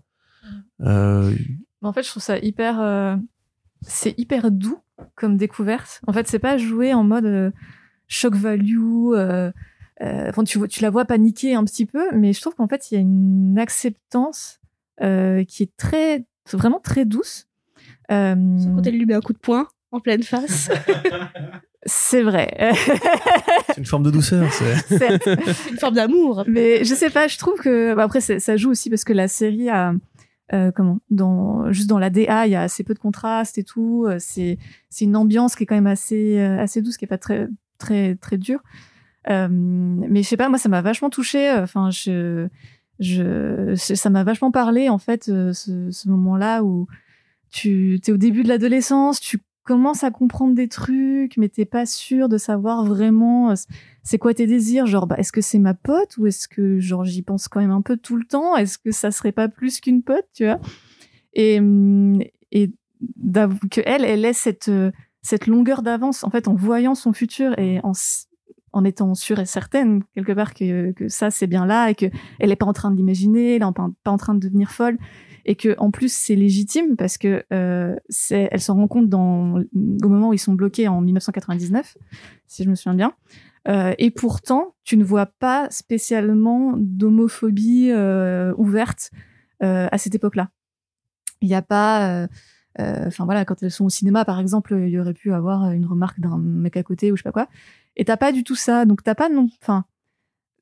Je, je dis pas qu'il faut jamais montrer euh, les problématiques euh, que tu rencontres quand t'es LGBT, mais je trouve que c'est la série a été intelligente pour le faire en mode bah ouais c'est comme ça et genre c'est pas grave hein, tu vois ça fait partie de son identité et, je trouve que ça contribue justement à cette impression de, douceur qu'il y a eu Euh, et en même temps il y a ce côté un petit peu un petit peu subtil de la pression euh, familiale qui est posée sur les femmes. Et je trouve que c'est un truc qu'on retrouve dans la série sur plusieurs personnages parce que ses parents essayent à tout prix de la caser avec le mec relou euh, du voisin. Euh, alors que elle, ben non, elle a déjà une petite amie. En fait, tu comprends que ben elle en a pas parlé à sa famille. Et que même si elle, elle, elle vit pas d'homophobie frontale dans la série, il y a quand même quelque chose un peu de l'ordre du, du secret quelque part. Et que ça reste assez ambivalent et, et ce côté un peu genre pression à la féminité, à l'hétérosexualité, on la retrouve aussi, je trouve. euh, avec le personnage de Tiff où elle explique, enfin, on la voit sortir avec un mec un peu loser, euh, qui a pas l'air euh, hyper brillant, qui a pas l'air hyper non plus méga sympa. Et elle explique que ouais, bah oui, elle sort avec ce mec parce que voilà, c'est vite fait fun mais c'est pas non plus, elle se voit pas faire sa vie avec quoi. Et t'as ce- ces petits moments de pression un peu typiquement féminin que je, enfin, je sais pas si, enfin, je pense que ça peut pas forcément parler aux, aux mecs, mais je l'ai retrouvé comme ça et je, je sais pas, ça m'a parlé vraiment. J'ai trouvé ça hyper touchant et c'est là qu'on voit que c'est écrit par des meufs, que c'est mis en scène par des meufs et que c'est assez subtil et en même temps il y a un truc parfois un peu déchirant en fait là-dedans euh, de de voir qu'elles se elles vivent ça et que les petites se rendent compte aussi de c'est quoi le futur quand t'es une meuf et alors quand t'es une meuf racisée, quand t'es une meuf homo, euh, ça rajoute encore des, des couches là-dessus quoi. Parce que Kaiji, en plus, elle apprend pas juste qu'elle est lesbienne, mais elle apprend aussi, enfin, elle, elle souffre aussi de bah, d'antisémitisme et tout euh, pendant sa ses années euh, à l'école, quoi. Et du coup, euh, elle a tout ça à affronter. Et c'est vrai que bah, je trouve que la scène du coming out, enfin, c'est même pas un coming out en fait, parce qu'elle le découvre d'elle-même à elle-même en fait, et c'est assez incroyable parce que euh, tu vois qu'elle le vit d'une manière très forte et très intense quand même, mais euh, elle elle prend tout de suite le, le, le bon chemin pour euh, l'accepter aussi quelque part. Enfin, parce que c'est comme ça. Enfin, je veux dire, euh, elle trouve les bonnes personnes et quelque part, euh, enfin, je sais pas, je trouve que c'était hyper réussi cette scène-là euh, et que justement, je sais plus qui disait que l'actrice se démarquait, c'était toi, ouais. Fina Straza, je crois. On va Oui, c'est ça. Bravo. Mais voilà, ça, c'est pour moi, c'est le genre de scène, euh, je parle de cette scène-là, mais d'autres que tu retrouves pas facilement dans d'autres séries, par exemple des séries comme Netflix, où t'as des constructions de relations, euh, même des relations amoureuses, où t'as tout tout de suite, que, enfin, ça se construit en un ou deux épisodes, et là, t'as quand même huit épisodes où tu vois les liens se créer, même entre Keiji et Mac, et, et, et il se passe rien, quoi, il y a pas, enfin, c'est, c'est d'abord avant tout de l'amitié, puis de l'amour, mais, mais moi, j'ai un peu ce côté indigestion dans les autres séries où, où genre, euh, les sentiments, ça va trop vite et tout ça, et là, ça m'a fait du bien de voir justement cette lenteur dont on parlait un peu tout à l'heure. Ouais, bah, par rapport à une autre série Netflix à laquelle je pourrais penser là, il y a Sex Education. Mm. Avec le personnage de Adam qui, euh, pareil, va, spoiler alert pour ceux qui l'ont pas vu, va en fait. Je l'ai pas vu. Ah, tu comptes, tu comptes la voir ou? C'est un podcast 100% série que je n'ai pas vu en fait. D'accord. Est-ce que tu comptes la regarder? Non. Bon, bah, il y a un personnage qui s'avère euh, qu'il aura une révélation comparable à celle de Kedge, pour ne pas spoiler Arnaud, du coup, avec un autre personnage. Et c'est pareil, c'est fait avec beaucoup de lenteur et ça passe beaucoup par le regard, parce qu'en plus, c'est un personnage de peu de mots. Euh, et là, je trouve que justement, c'est ce qui fait que donc euh, l'actrice, t'as dit Asia, Fina Straza. Fina Straza, pardon, désolé je sais pas pourquoi. Fina Straza, justement, c'est beaucoup par les regards et euh, l'implicite qu'elle va réussir à le faire, alors que justement Mac à l'inverse, c'est plus un personnage qui est beaucoup plus exubérant. Il y a aussi beaucoup d'implicite dans justement le, fait d'être une grande gueule qui en fait cache beaucoup de fragilité intérieure. Mais je sais pas, je trouve que leur relation, justement, euh, leur dynamique de jeu s'équilibre bien par rapport à ça. Et t'en as une qui va devenir la grande gueule et tout, l'autre qui va être la plus compréhensive, plus à l'écoute, et qui en même temps bah aussi de la colère en elle parce que justement peut-être que t'as pas envie en fait de découvrir ta vie sexuelle comme ça aussi vite avec cet exemple-là qui lui est donné. Et je trouve par exemple la scène où elle est dans la salle de bain, elle se regarde dans le miroir et où tu vois au début tu te dis elle est en colère parce que elle ne, elle ne pensait pas que c'était ça. Et après en fait quand elle se regarde dans le miroir, t'as l'impression qu'elle qu'elle comprend en fait tout ce qu'elle a ressenti jusqu'ici. Et comme tu dis qu'elle arrive à mettre des mots dessus en mode ah mais c'est pour ça et tout. Et qu'en même temps comme justement elle vient aussi peut-être que là c'est peut-être là qu'il y a un peu de de sous-texte par rapport à la- l'acceptation de l'homosexualité euh, dans les années 80 c'est qu'en fait elle est en colère peut-être pour ça aussi tu vois qu'en fait elle se dit mais du coup ça va sous-entendre des trucs dans ma vie ça va sous-entendre que je vais suivre la dépression en plus et tout. Et quand elle part de, de la maison peut-être qu'elle a vraiment envie voilà de dire ah, putain fais chier quoi. Quelque part euh, je le savais mais du coup bah ça veut dire que ma vie va pas être aussi simple que enfin encore plus compliquée que ce que je pensais tu vois voilà c'est encore une fois la fin de cette phrase Très bien. Euh, sur Erin aussi, on n'a pas dit de, de, mots encore sur Erin, qui est pourtant le personnage qui, euh, bah, a le rapport à sa, son soi du futur le plus développé en fait. Hein, c'est puisque c'est, euh, c'est la personne. Bah, et en même temps le plus dur aussi. Mais ce qui est bien en tout cas, c'est qu'avec les quatre, de toute façon, t'as à chaque fois t'as, t'as une différence parce que donc bah, euh, Tiff justement, elle veut motiver sa version future à, aller dans la direction qu'elle-même s'imaginait. Elle, enfin, elle veut pas accepter qu'elle ait pu changer de, de but. Euh, bon, bah Mac, elle est face au fait qu'elle est morte et qu'il lui reste 4 ans à vivre, ce qui est un autre bail à gérer, qui est quand même super dur. Mais on reparlera peut-être du frère après parce que c'était quand même aussi là, c'est un rajout qui est qui est fort, enfin que moi je trouve aussi euh, super super chouette. Euh, Keiji, en fait, elle n'interagit jamais avec euh, sa version du, de- du avec sa futur copine seulement avec avec sa copine tu vois mais par rapport aux autres elle interagit et là donc par contre Erin qui elle est, est déçue en fait com- complètement enfin elle, est super dure avec elle c'est c'est vraiment c'est que t'as t'as Corentin de, de 15 ans qui qui débarque qui dit euh, grosse espèce de gros naze euh, vas-y euh, toi tu hein, voulais être franchement, banquier et maintenant t'es projectionniste il euh. avait qu'à réussir mieux son bac déjà l'enfoiré c'est aussi de sa faute si j'en suis là moi non mais imagine il dit pourquoi t'es pas banquier pourquoi t'es projectionniste là? Pourquoi tu fais des podcasts sur des BD là? Je lui répondrai, tu, tu comprendras quand tu seras grand. mais non, par contre, ça, ça m'a un peu agacé, tu vois, moi, le. Parce que dans la BD, justement, c'est tout, tout l'extrême inverse, en fait. C'est que Erin est très douce par rapport à sa version future qui, euh, comme nous, trentenaires, justement, pouvons être. euh, surtout si on est frappé par l'anxiété ou par la pression du travail et tout, ou par les pressions économiques, etc., et qu'on se dit merde, en fait, j'aurais peut-être dû faire des choix différents. En fait, c'est sa version future qui se punit elle-même de ce qu'elle est et qui lui dit euh, tu dois être déçu parce que tu vois qu'en fait t'es devenue une, grosse en plus elle dit euh, loseuse euh, sous, sous, sous Xanax et c'est la petite Erin qui lui dit mais c'est bon déjà t'es pas grosse et ensuite euh, t'as as eu la vie que t'as eu c'est pas enfin euh, aime-toi un peu et tout et c'est une scène qui est super forte où elle, elle- du coup elle s'arrête et lui fait un gros câlin Mm. et moi je trouvais ça chouette parce que en fait tu peux forcément aussi avoir des modèles de vie où simplement t'es t'es bienveillant avec toi-même tu vois ce que je veux dire? Et je trouve que Erin, justement, c'est l'inverse. Elle est très cruelle, très punitive. Il y a vraiment, elle envoie des trucs super durs à l'autre. Euh, pareil, ils ont vraiment fait un truc super dramatique par rapport à sa sœur. Oui, et à ses parents, en fait, À ses parce que sa, parents, sa ouais. mère, elle est toujours vivante dans la BD. Ouais, euh, ouais. Bah, enfin, elle est en train de mourir à ce moment-là, quoi. Mm. Mais, euh, tu vois, où Missy, du coup, devient pilote d'hélicoptère dans, euh, dans la BD. Elles sont restées super proches. Elles ont pris soin ensemble des parents. Là, ils ont Ah, rajouté une notion super dure, en fait, où vraiment elle s'est accaparée la mère jusqu'à la fin de, enfin, pendant ses dernières années de vie. Elle a mis la petite sœur de côté et tout. Enfin, c'est, c'est chargé, quoi, on va dire. Bah, leur affrontement, enfin leur leur petite joute verbale, elle est ouais, elle super dure aussi quoi. Si, euh, t'as déjà vécu des situations familiales tendues, tu vois que c'est quand même des choses qui peuvent être vraiment dites et qui font, euh, je sais qui font euh, qui font super mal en fait dans les choses. Et, ça, c'est vrai que c'est un, truc qui qui est pas dans la BD. Alors est-ce que c'est pour faire du drama en plus? Est-ce que ça te permet de plus t'attacher à, Erin adulte ou, enfant? Je sais pas. Moi, je trouve que cette dureté envers elle-même, euh, ça appuie le côté très réaliste aussi parce que je connais pas beaucoup de personnes aussi. Enfin, j'en connais pas beaucoup. Je, pense qu'on est tous un peu durs envers soi-même. Et je sais, je suis pas sûre que si, je sais pas, je sais pas. Je pense que j'ai, compris un peu le, fait que elle s'attendait à autre chose et elle avait envie de se voir. euh, parce que en tant que Erin de de 12 ans, elle a pas beaucoup confiance en elle et elle est, elle est pas encore très, euh, ouais, très, très, très, très développée, on va dire. Et elle s'attend peut-être à ce que son, son elle futur euh, ait pris le dessus. D'ailleurs, son elle futur dit tout le temps euh, dans ma vie, je vais réussir, je vais gagner et tout. Et on Ouais. voit que c'est encore une problématique qui n'est pas terminée. C'est pas un truc euh, où elle s'est dit ouais j'en sors victorieuse parce que j'ai grandi et j'ai réussi à, à accomplir mes objectifs parce que c'est aussi ça parfois c'est c'est que ça prend du temps et même à 30 40 50 ans bah t'es pas là où tu voulais en être. Et je trouve que du coup j'ai bien aimé moi ce- cette confrontation un peu. Surtout que sur la fin après elle elle euh, on voit que finalement elle s'est attachée à ce c'est bizarre dit comme ça mais à ce elle futur. Et que ça lui fait de la peine d'ailleurs sa propre mort parce que déjà c'est choquant. Ah oui, c'est vrai ça. c'est choquant et en plus bah ça lui fait de la peine euh, parce que je pense qu'elle s'est attachée aussi au personnage c'est bizarre elle s'est attachée à elle-même voilà Non, mais oui, bah, sont, ils sont écrites comme deux personnages qui sont, qui sont liés, Oui. mais qui sont différents, tu vois. ouais donc ça Bah, comme nous-mêmes, on était très différents de, d'avant, tu vois. Enfin, moi, j'avais pas la même personnalité il y a encore 15 ans, tu vois. Et Ouais. effectivement, euh, je sais même pas si je, si je me supporterais maintenant, tu vois.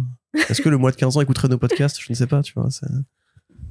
il réfléchit J'y réfléchis.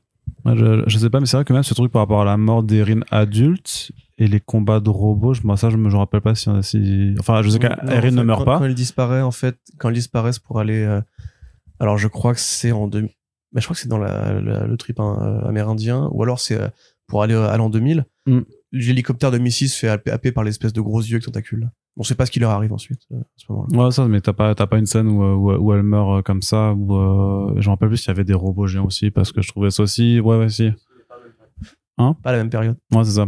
Mais parce que ça aussi, c'était le fait de vouloir, enfin, au, au milieu, en fait, ça marque un peu la, la, la, la coupure, en fait, entre la première et la seconde moitié de saison. C'est avec ce, ces robots géants et ce, ce petit combat de robots géants qui, euh, bah, qui est pas ouf, quoi, en vrai, et, euh, qui sort presque, enfin, la façon, tu sais, en plus, tu sais, quand ils le mettent dans le, quand tu le vois la première fois dans le silo, tu dis, ok, ça va prendre. En fait, non, c'est bon, euh, dix minutes après, en fait, il est euh, prêt à démarrer, euh, personne ne s'est jamais dit, euh, Enfin, tu sais pas comment ils ont pu installer un robot géant dans un silo comme ça sans que personne ne se rende compte de rien aussi. Bon, après, ça, c'est suspension de crédulité, il y a pas, y a pas de problème. Mais ouais, ça arrive très vite. Puis, euh, on fait une petite bagarre et puis paf, ça, ça disparaît. Ça pose même des questions sur les, les moyens, en fait, que, que le, que, que la police, en fait, envoie avec, avec leurs. Parce que parfois, ils envoient des, des, des robots. Parfois, c'est juste quatre gus en costume avec des petits, euh, des petits pistolets laser. Tu dis, bah, en fait, c'est, c'est, c'est comment votre gestion de menace en fait tu vois je sais pas je trouve euh, je sais pas si c'est c'est quelque chose qui est, qui est toi tu aimes les robots géants en plus t'es rédactrice du site robotgéant.fr donc euh, ça a dû te parler quoi je suis en train de te faire un personnage Il faut incroyable robot géant sur les réseaux. ouais c'est ça Tout à fait. J'adore les mechas. Euh, non, oui, je suis d'accord. Cette scène était vraiment. J'ai pas compris en fait à ce moment-là de du délire de la série. J'ai dit mais attends, mais ils ont vraiment sorti un robot géant là, genre c'est Pacific Rim. Qu'est-ce qui se passe? En Plus ils ont pas de budget, donc du coup c'est vraiment chum. Et pour le coup, j'ai trouvé que bah, la mort d'Erin était un peu anti-climatique quoi. T'es en mode ah ça y est, c'est fini. Ok, elle est dead. Ah puis elle est vraiment dead. Genre elle réapparaît pas, euh, tu vois, d'ici la, fin de la saison. Donc euh, j'ai trouvé que ce passage-là était pas ouf, même si pour Erin ça apporte des hum, des questionnements qui peuvent être intéressants quoi. Quand elle dit, euh, euh, je crois à un moment elle, elle s'énerve sur Mac, elle dit tu sais pas ce que c'est de savoir quand tu vas mourir. Ouais. Et bon ça c'est des questions philosophiques euh, comme le monde, tu vois, de te dire bah qu'est-ce qui se passe quand tu sais quand quand et où et comment tu vas mourir, comment est-ce que ça change la manière dont tu vis ta vie, etc.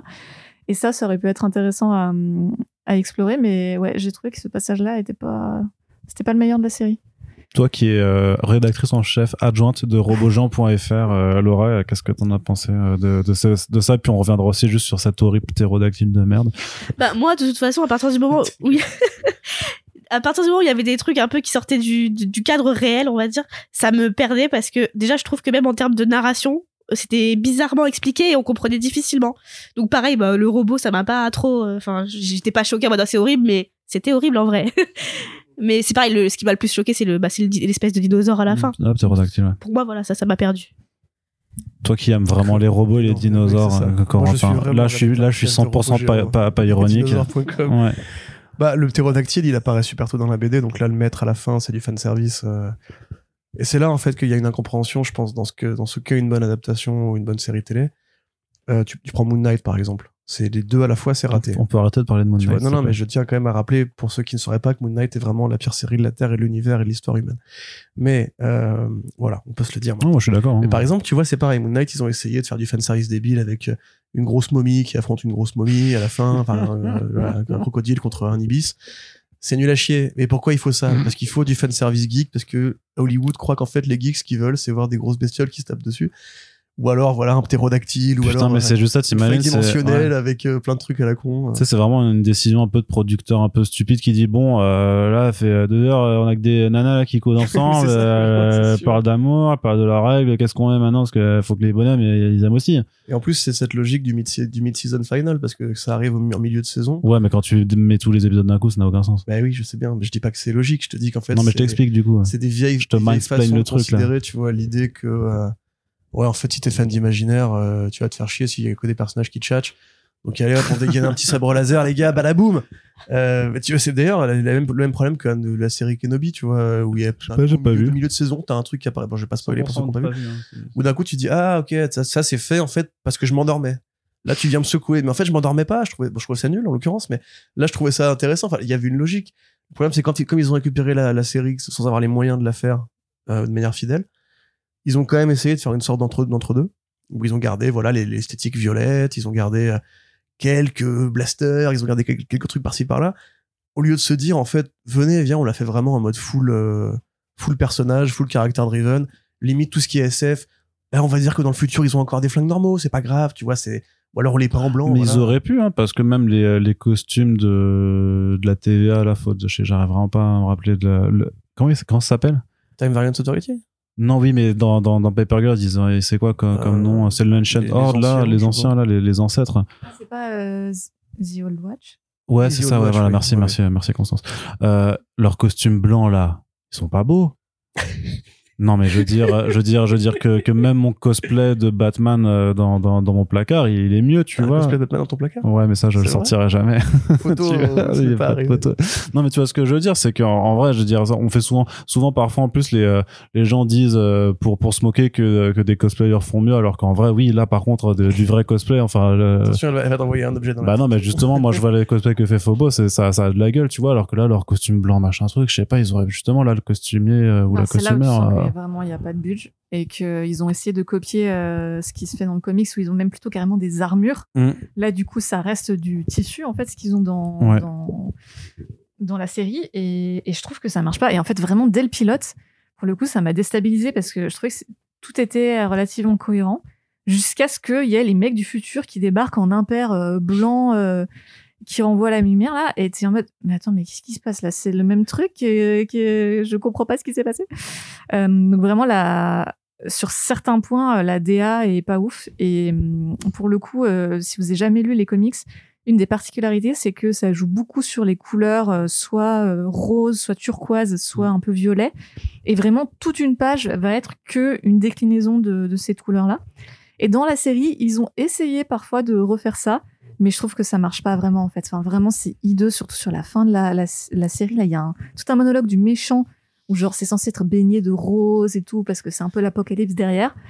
Et c'est vraiment c'est c'est moche quoi. Je sais pas comment le dire autrement. Euh, Il y a eu un gros souci de, de goût, de bon goût là sur ce Alors côté-là. tu peux dire c'est laid, c'est ignoble, c'est immonde, c'est dégueu, c'est Ça fait voilà. pleurer les yeux. Voilà, c'est ça. T'as pas mal de, de synonymes, Laura? Ouais, je suis totalement d'accord que c'est laid euh, les effets euh, comme ça, enfin SF et tout. Par contre, je j'appuie quand même sur le fait qu'il y a des, des plans euh, quand ils sont très réalistes enfin, ou très simplifiés qui sont très jolis. Euh, de quand elles sont toutes les quatre ou qu'elles sont à vélo ou machin. Enfin, il y a des moments où c'est très bien filmé et très beau, mais mais dès que t'enlèves ce côté SF quoi.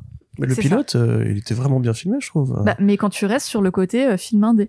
ouais, En fait, ça. je pense à, à partir du moment où tu pars dans la SF totale, euh, ça ne marche pas. Et un des, une des choses qu'ils auraient pu faire, c'est de se dire, ok, on n'a pas de budget, et ben c'est pas grave. En fait, tout ce qui est SF, on le suggère. Tu fais du hors-champ, tu fais de l'ombre. Tu vois, tu bidouilles comme les films des années 80 qui n'avaient pas de thunes, quoi. Et ça aurait pu te donner quelque chose de beaucoup plus élégant. Et ils l'ont pas fait, c'est vraiment dommage. Ouais, parce que t'as as ce côté, euh, bon, t'as le filtre violet appliqué sur l'image euh, parfois de façon un petit peu, un petit peu absurde. Surtout que euh, dans, dans la fin, tu sais, t'as le vortex qui fait apparaître les, euh, les, les objets de, de 88 et qui, qui font un cercle et tout ça. Et en fait, t'as plein de champs et contre-champs. où Tu vois, quand t'arrives pas à comprendre ce que c'est le point dans le ciel, s'il est loin ou pas, parce que il y a, y a une profondeur de champ qui est pas appliquée. Et quand la, la caméra passe de l'autre côté pour avoir les personnages de face, tu vois que le reste du ciel, en fait, il est bleu et du coup t'aurais juste un endroit du ciel qui serait violet mais et, et genre et là aussi pareil dans la suspension de crédulité tu dis mais personne capte et tout ça parce qu'au final c'est euh, même même si dans la, la BD on se concentre aussi beaucoup sur les personnages te- tu vois un peu que ça affecte euh, le, que ça que t'as l'impression que ça affecte le reste du monde là en fait à part les cinq pélos qui sont concernés par l'intrigue le, le reste de, de, de la Ah oui. vie les trucs euh, fonctionnent plutôt normalement ils se disent pas euh, Très caractère driven, encore une fois. ouais mais attends les ptérodactyles dans le ciel Mais j'ai bien. hein. Mais c'est vrai que t'as raison. Mais euh, dans la, le, le- le tome 1, par exemple, tu vois d'autres personnages que. bah Supergirl. tu as un sentiment un peu d'apocalypse quand même Mais après, Phobos a tout dit, en fait. Ça, ça tient à la qualité de la réalisation, c'est tout. J'ai pas regardé qui avait filmé le dernier. Mais tu vois, on en parlait tout à l'heure. Moi, c'est pas la showrunner, je suis pas sûr. Hmm. Euh, quand Mantsukas prend la cassette et euh, joue avec ah, allégorie, la réécriture du temps. Bon, non seulement c'est joué de manière très curieuse parce que ça fait vraiment vilain Marvel Studio en mode genre je suis un peu blagueur, je suis un peu détente, je suis jamais effrayant. Et en même temps, c'est vraiment filmé comme ça en plan américain. Ça bouge pas, t'as juste un contre-champ sur Mac qui est vraiment dégoûté qu'on lui bousille sa cassette. Et à part ça, tu dis, mais normalement, là, ce qu'il dit, ça devrait être super euh, important au niveau de, des règles de la série, de la, du, du côté placeholder, de voilà comment marche notre système de temps et tout. Et en fait, c'est plat, c'est chiant. Effectivement, t'as un pauvre ptérodactyle, alors que normalement, t'en as une armée entière et tout. Et puis, il les chevauche, donc c'est un côté stylé. Alors, je dis pas qu'il faut absolument faire le plan Boba Fett euh, sur son, sa créature rose, là, du Star Wars Holiday Special, que tu n'as pas vu non plus, hein, c'est pas grave. toujours pas Voilà. mais par contre, effectivement, quitte à ramener un ptérodactyle, pff, en plus, franchement, il sert à rien, quoi. il est moche Il sert à bouffer le gars. Ouais. Euh, T'as un sbire dans le fond avec un flingue qui lui tire dessus, c'est la même chose, ça coûte moins cher et c'est moins ridicule. Et limite, t'économises 100 000 balles que tu peux mettre dans euh, un peu plus de décor, j'en sais rien, tu vois. Ah, le, tu sais, les rayons violets qui transportent, qui les transportent sur la fin aussi. Euh, Affreux cet effet alors que t'avais moyen de faire ça super joliment, genre tu fais un peu un hors-champ, tu mets un flash violet qui arrive sur le côté, et genre c'est bon, on a compris ce qui se passait quoi. Bah, Sandman, par exemple, quand euh, la mort euh, fait disparaître les gens dans la série Netflix, c'est comme dans la BD, c'est-à-dire que on voit juste un point de vue sur, euh, sur oui, Dream. puis tu vois les ailes en les ailes, ouais, flap, flap, et il te, te dit, bah, il a disparu, c'est bon. Et effectivement, tu chutes un champ contre champ où elle, est là, elle est plus là. c'est réglé, quoi. Non, mais avec un, un ouais, ça, avec un accompagnement sonore ou un, un, un petit effet visuel. Mais c'est vrai que tu. Mais en fait, c'est ça, c'est que au-delà des, des effets de SF, parce que même dans la dans l'approche naturaliste, on va dire de, de la série ou euh, économe, en fait, c'est vrai qu'il y a des il y a des choses qui fonctionnent bien. Il y a quelques plans qui qui sont chouettes ou des. Enfin, moi, je sais que le passage où euh, où Keiji euh, vient euh, vient récupérer euh, Mac chez son au, au diners et sais elle prenne la moto et que, et que Mac commence à s'effondrer tout ça parce qu'elle sait aussi qu'elle a dit bah, qu'elle doit accepter qu'elle qu'elle va mourir. Enfin ça ça dure pas très longtemps mais je le trouve super super super bien bien foutu. Et mais je m'étais fait la réflexion aussi à partir du, de l'épisode 2 que en fait euh, t'as une forme de balance entre c'est une série économe et une série fauchée en fait qui qui en fait justement se enfin disons que tu passes d'un côté à l'autre avec les éléments de sur surréalistes tu vois. Parce qu'à un moment elles sont en train de je sais plus elles sont genre, en train de marcher dans la forêt tout ça. Et tu dis mais il y a pas de DA ils ont pas un petit peu saturé les couleurs il y a pas tu vois ils je sais pas l'image elle est Enfin, j'ai l'impression que limite c'est moi je le filme avec mon téléphone et euh, je peux avoir la, littéralement la, même la même image tu vois en utilisant le même non mais vraiment c'est pas et c'est c'est pas pour être mé- et c'est pas pour saison 2, allez, c'est bon. et c'est pas pour être méchant du tout avec euh, avec euh, Merdi Almas et toutes les autres personnes qui qui ont réalisé c'est déjà je sais pas si c'est une question de de C'est Prime Video, bordel de merde. Ça veut rien dire, ça. Mais je pense qu'il y a aussi des, Bah. comment, des, des choses qui doivent faire commander par le studio en mode oui, il faut que les téléspectateurs ils comprennent ce qui se passe. Il faut, que ça soit très explicite. Donc c'est pour ça qu'on faut qu'on on voit qu'elle soit enlevée par le rayon. Et on veut pas de hors champ là-dessus. Et je pense que c'est, c'est sûr qu'il y a des décisions qui viennent aussi de ça. Ouais. Je trouve ça vraiment, vraiment, vraiment très particulier. Et puis aussi dans les autres points négatifs euh, que j'avais que j'avais mentionné, bah, c'est les personnages rajoutés dans dans l'intrigue. Euh, Larry, Larry et euh, et Juniper. Je sais pas euh, si ça Mais vous a pareil. cap- si ça vous a captivé ou pas. euh. Pas du tout par rapport à eux deux. C'est vraiment ceux que j'aime le moins d'ailleurs aussi, je crois. Mais euh, le rajout, je sais pas si le frère de Mac est rajouté par rapport aux comics. Ouais. Ouais, ouais. Bah Là, pour le coup, c'est un rajout très utile et très pertinent, mais c'est vrai que Larry et, et Yennefer, j'ai dit, j'allais dire. Yennefer, mais Yennefer, c'est The Witch. Ouais, c'est notre euh, univers que j'ai pas regardé non plus. Tu vois, on est Ah bah vraiment là, on est sur un, un 100% de. série, en fait. Mais je regarde pas, j'ai pas le temps de regarder des séries à part celle, celle pour First Print. Franchement, j'ai. tu es trop, trop occupé à jouer à Bloodborne? Ah, peut-être, peut-être. Ouais. Elden Ring plutôt, du coup. Mais, euh, mais toi, tu disais justement que t'avais adoré, euh, le- adoré, le, ouais, passage bah, avec le frère. Quand l'acteur arrive, bon, je trouve qu'il a un peu une tête de con. Euh, du coup, je me suis dit, oh, c'est pas bien de faire des procès au physique comme ça, ça. va être genre il faut que je le persuade que c'est moi, blablabli, blablabla. Et en fait, comme Mac, elle change pas sa technique de jeu. Enfin, l'actrice qui joue Mac, change pas sa technique de jeu par rapport à lui. Tu sens qu'elle est pas beaucoup plus émue que ça de le revoir. Elle est contente de le revoir, mais pour elle, bah, elle l'a quitté la veille. C'est son frère, il est juste plus grand. Euh, et que du coup, bah, tu sais, elle bouffe à table, elle est vraiment euh, upfront et tout. Et puis lui, il est super froid. Qu'est-ce qui se passe? C'est quoi ce délire? Elle est morte. Enfin, qu'est-ce qui se quoi? Et après, bon, bah voilà, il fait analyser le verre parce qu'il est quand même médecin, tu vois, donc il a accès à des trucs d'analyse et tout. Euh, il voit que c'est vraiment elle. Et là, après, il la ramène dans la bagnole.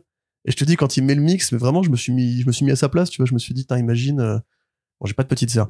Imagine, euh, ma petite sœur euh, imaginaire, euh, je la retrouve euh, 30 ans plus tard alors qu'elle est morte d'une leucémie, quand même, c'est, tu vois, c'est, chargé parce que quand chaud. il lui dit ça, déjà, c'est un, gros reveal parce que dans la série, c'est pas du tout présenté comme ça. Non, c'est un, inconnu qui Voilà, lui dit. c'est, le mec qui occupe la maison ou, ou sa famille, c'est ça, il lui dit en fait, ils ont quitté cette baraque quand la fille est décédée. Voilà, c'est, ce qui a, ce qui à la limite est, euh, est, est sec aussi en fait, Ouais, c'est tu super vois. c'est super sec. Alors que là, justement, c'est beaucoup plus dramatique parce que ça vient d'un membre de sa famille. Et après, voilà, t'as. Euh... Mais c'est un truc qui marche bien, je trouve, je trouve, dans la série, c'est la musique.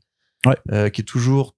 Mais à la limite, on dirait qu'elle est diégétique parce qu'elle dit exactement ce qui se passe à chaque fois. Bah, t'en as une dans, quand ils sont dans le store euh, pour faire réparer le, le, le bidule Apple qui est pas Apple, où c'est une, ça fait I thought the future would be better, un truc comme ça. Ouais, je ouais. Déjà, la musique est super cool, mais en plus, c'est vrai que les paroles sont très, ouais, euh, Et là, t'as le côté, bah voilà, on te ramène au rock des années 80, son côté un peu. Un peu grande gueule, un peu énergique, un peu veste en cuir et tout. Et tu vois justement le, le gentil médecin qui est père de famille bourgeois, qui se rappelle qu'à l'époque c'était le fils d'un d'un redneck euh, qui adorait casser des trucs et euh, fumer en cachette, tu vois. Et tu vois quand il fait le, le geste comme ça et que pareil elle lui répond super bien à l'actrice. Moi je sais pas, je, je, je me suis mis bien cette scène, moi je- j'étais content. Ouais, puis en plus, avec elle, il redevient un peu ado. Enfin, il y a un côté très sympa aussi de ce côté-là. Ouais, où, il- où il dit à sa, à sa femme qu'elle s'appelle Kimberley ou je sais pas quoi. non, pour- je m'appelle Joe. ça pour se foutre de sa gueule. ça c'est marrant, tu vois, c'est une- c'est un bon rajout. ouais. Mais de manière générale, je trouve que les interactions euh, avec leur, leur version future entre guillemets sont toujours. C'est là que la, série trouve sa force. Tu vois, pareil, la confrontation entre les deux tifs au café, elle est vachement bien écrite, euh, vachement bien jouée aussi. Ouais, Très clairement, enfin, c'est la scène où euh, Mac parle avec son frère là dans la dans la décharge. où je me suis dit ah ouais quand même il se passe un truc. Enfin je sais pas genre ça m'a genre cette scène elle m'a bouleversée quoi où ils se parlent et il lui raconte tout ça et lui dit bah non maintenant je vais te sauver et tout euh, et, et, tu tu vas grandir avec mes filles et, je sais pas en plus cet amour fraternel alors que euh, ils n'ont pas vraiment cette relation quand ils sont petits parce qu'en fait t'apprends que lui il la bolosse en fait enfin il la il la bully euh, il la frappe aussi parce qu'ils ils grandissent tous les deux dans une un foyer qui est tellement mal fonctionnel et malsain que voilà les deux en fait ils en souffrent et ils l'expriment différemment et le fait qu'ils le reconnaissent et qu'ils s'excusent en plus auprès d'elle il lui dit ben voilà genre ça n'aurait pas dû t'arriver je suis désolée euh, euh, t'aurais pas dû connaître cette violence là et aujourd'hui j'ai envie de t'offrir une vie meilleure. Enfin je sais pas je trouvais ça vraiment super beau tu vois et et, hum, et ouais, je, je trouve que c'est très très fort et que ce personnage-là apporte euh, un certain réconfort en fait euh, face à la nouvelle qui est horrible qu'elle va mourir euh, et, et, et qui fait aussi ce écho à un sentiment, je pense, assez euh, généralisé que quand tu es pré-ado, ado, euh, c'est aussi le moment où tu découvres ta propre mortalité, tu vois? Où tu as peut-être une grand-mère qui va commencer à... Tu vois, tes, grands-parents qui, qui, commencent à vieillir, peut-être à, décéder et tout. Et c'est cette rencontre-là avec, euh, tu vois, la, la, mort, quelque part, qui, qui te qui fait aussi partie de cette expérience de je suis plus un enfant, je suis en train de grandir. Euh, et pour moi, c'est aussi un- une symbolique de ça, en fait, euh, ce qui arrive à Mac. Ouais, carrément. Puis pareil, dans, dans la caisse où, euh, elle lui fait, alors, comment ça s'est fini? Elle lui répond, bah, t'as t'as été, été forte comme une grande jusqu'à la fin, tu vois. Ça, voilà, enfin, on a tous eu des membres de notre famille qui ont eu des, problèmes par rapport à ça. Moi, c'est ma chère tantine, voilà, je sais que c'est, pour sa fille, ça a été très compliqué. Et là, justement, c'est encore plus dramatique, comme tu dis, que c'est une, une très, très jeune quand elle meurt. Et donc, voilà, tu vois vraiment que ça, ça a fracturé sa vie à lui. Mais pareil, quand elle va sur sa tombe et qu'elle croise, du coup, sa belle-mère. C'est hyper euh, violent. Quand elle va sur violent. sa tombe, elle se, enfin, elle voit sa propre tombe. Quoi. Ouais, ouais, Ouais, c'est super violent. Et puis après, voilà, il y a la bagnole qui arrive et il faut qu'elle se barre parce que, parce que pareil, tu sens que la belle-mère a pris un chemin différent maintenant parce que ça les a tous réveillés, en fait. euh. Et c'est encore plus cruel parce qu'en fait, elle passe sa vie à retrouver sa famille quelque part et à devoir la quitter. Parce que, enfin, elle s'attendait pas à ce que sa belle-mère ait autant d'affection, mais elle doit quand même fuir. Elle doit quitter son frère alors qu'elle s'attendait pas non plus à ce que ça se passe aussi bien. Enfin, c'est triste, quoi. Surtout, c'est triste de voir que les personnages qui l'entouraient quand elle était enfant avaient la potentialité, en fait, de devenir quelque part bon et, et de lui apporter une forme d'amour et de soutien. Et qu'en fait, elle n'y a pas droit parce que c'est littéralement sa mort qui déclenche ça, quoi. Et que Oui. avant ça, ben, c'est pas, c'est pas possible. Et puis encore une fois, dans toutes ces scènes, c'est une actrice de 13-14 ans qui joue ça, tu vois. Ouais. Et je trouve qu'elle leur, elle leur répond à tous et à toutes super bien, quoi. Alors que, c'est pas du tout évident hein, à jouer. euh, tu sais que tu vas mourir à fartifère et tout. C'est, moi, je, moi, mais à 30 balais, je sais, je saurais pas le jouer, tu vois. Enfin, Même quand elle a le monologue qu'elle est sur le toit avec Keiji et qu'elle commence à parler toute seule et les larmes commencent pas. On y croit tellement, quoi. Et elle, elle s'est emparée de ouf de son personnage. C'est c'est impressionnant. hein. Par contre, cette scène-là, les- ça fait partie aussi. Enfin, on est d'accord qu'elles sont détourées, qu'elles sont pas du tout sur un vrai balcon. C'était Euh. je ne sais pas. Parce que moi, j'ai trouvé, euh, enfin, j'aimais bien par rapport à ce que ça racontait, mais moi, ça m'a sorti en fait, parce que j'ai l'impression que clairement le, le, le ciel derrière tout ça, c'était. tout- de toute façon, les trois derniers quoi. épisodes, vraiment, ils pleurent au niveau graphique. Bah, je voulais vous vous demander aussi même par rapport à la, au- à, à la fin quand on est vraiment, tu sais, dans dans bah, dans la cité euh, des. Ah, c'est pas beau, ça. c'est ça que les- je voulais dire tout à l'heure, c'est vraiment, mais.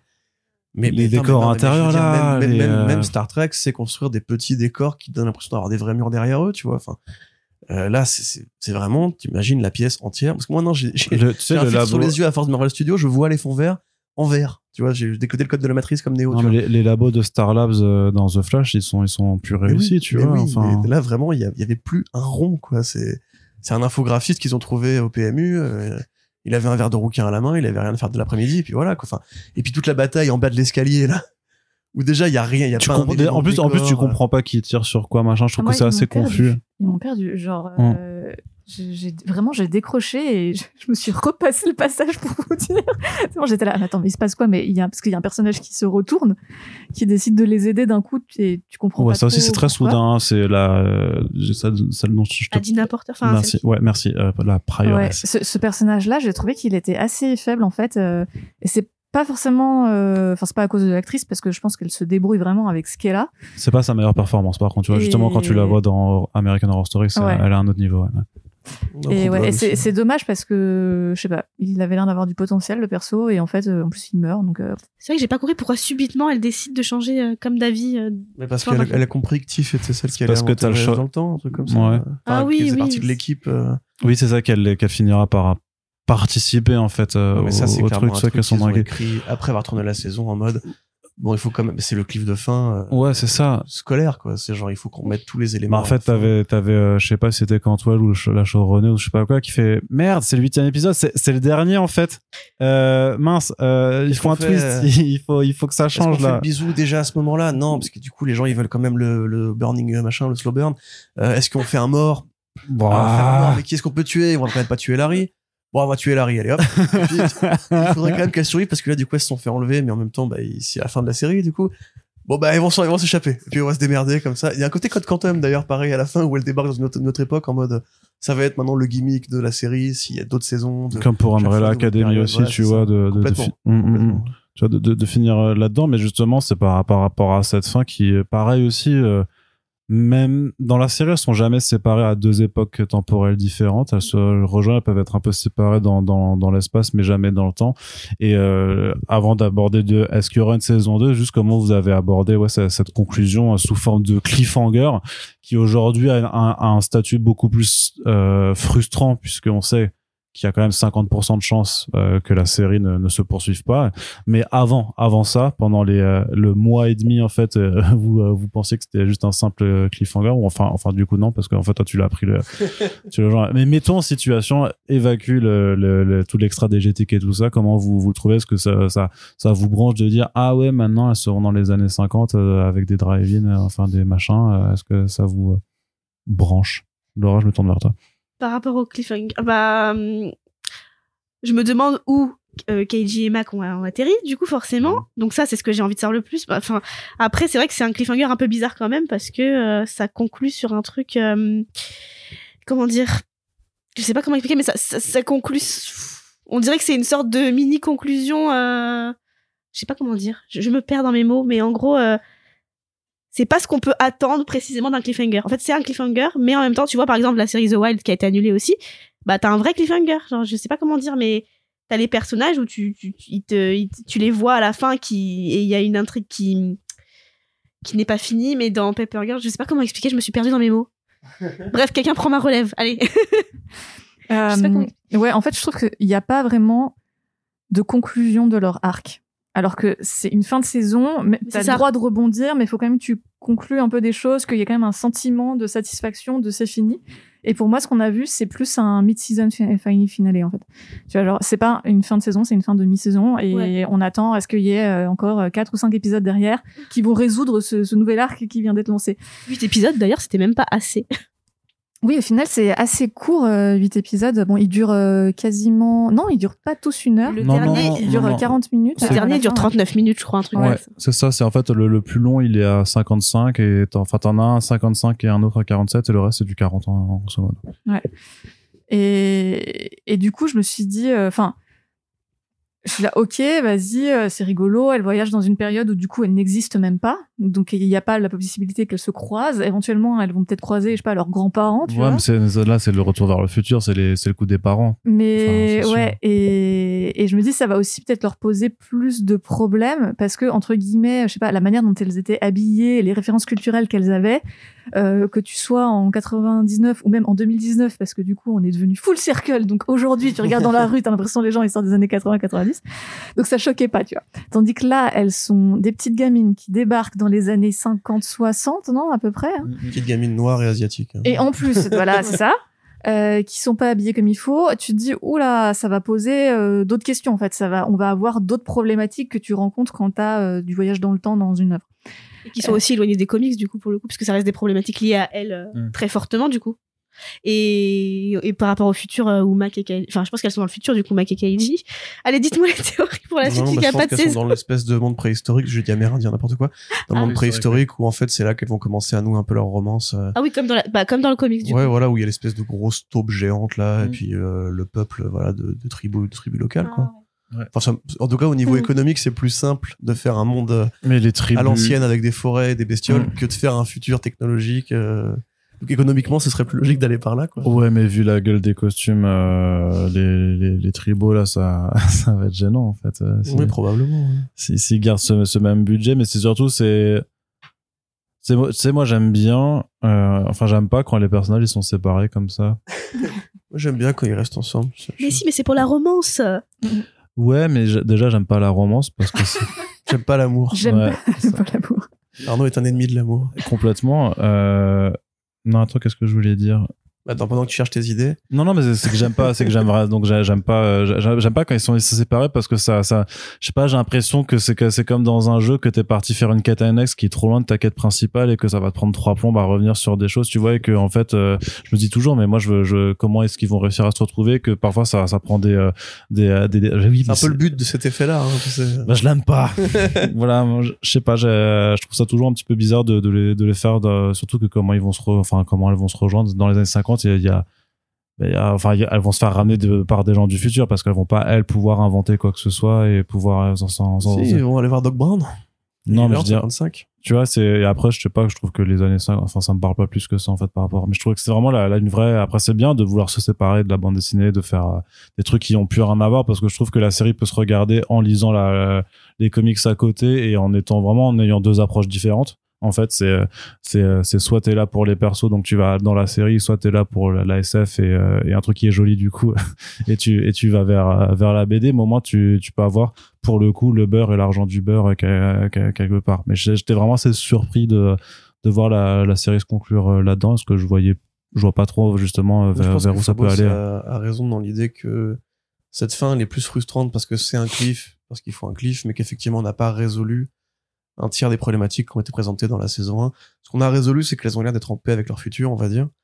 Même si Mac, a priori, n'est pas encore prête à renoncer. Euh, Keiji, bon voilà, elle sait qu'elle va devenir gay, enfin qu'elle est gay, que c'est ce qui l'attend et qu'elle est prête à tenter le truc avec Mac. Euh, Erin a l'air de un peu plus en paix avec l'idée de sa, sa vie future. Donc je crois qu'elle elle va vouloir changer le cours des choses. Oui, oui, oui. Et Tiff, pareil, euh, est moins traumatisée, mais c'est pas, c'est, c'est très en dents de scie parce que à la fois, elle a eu un impact sur la elle du futur et qui lui dit limite, limite en fait, il va falloir que tu reprennes le chemin qu'on s'était donné à l'époque, c'est-à-dire que, tu redeviennes une scientifique et que t'arrêtes de glandouiller un peu, tu vois.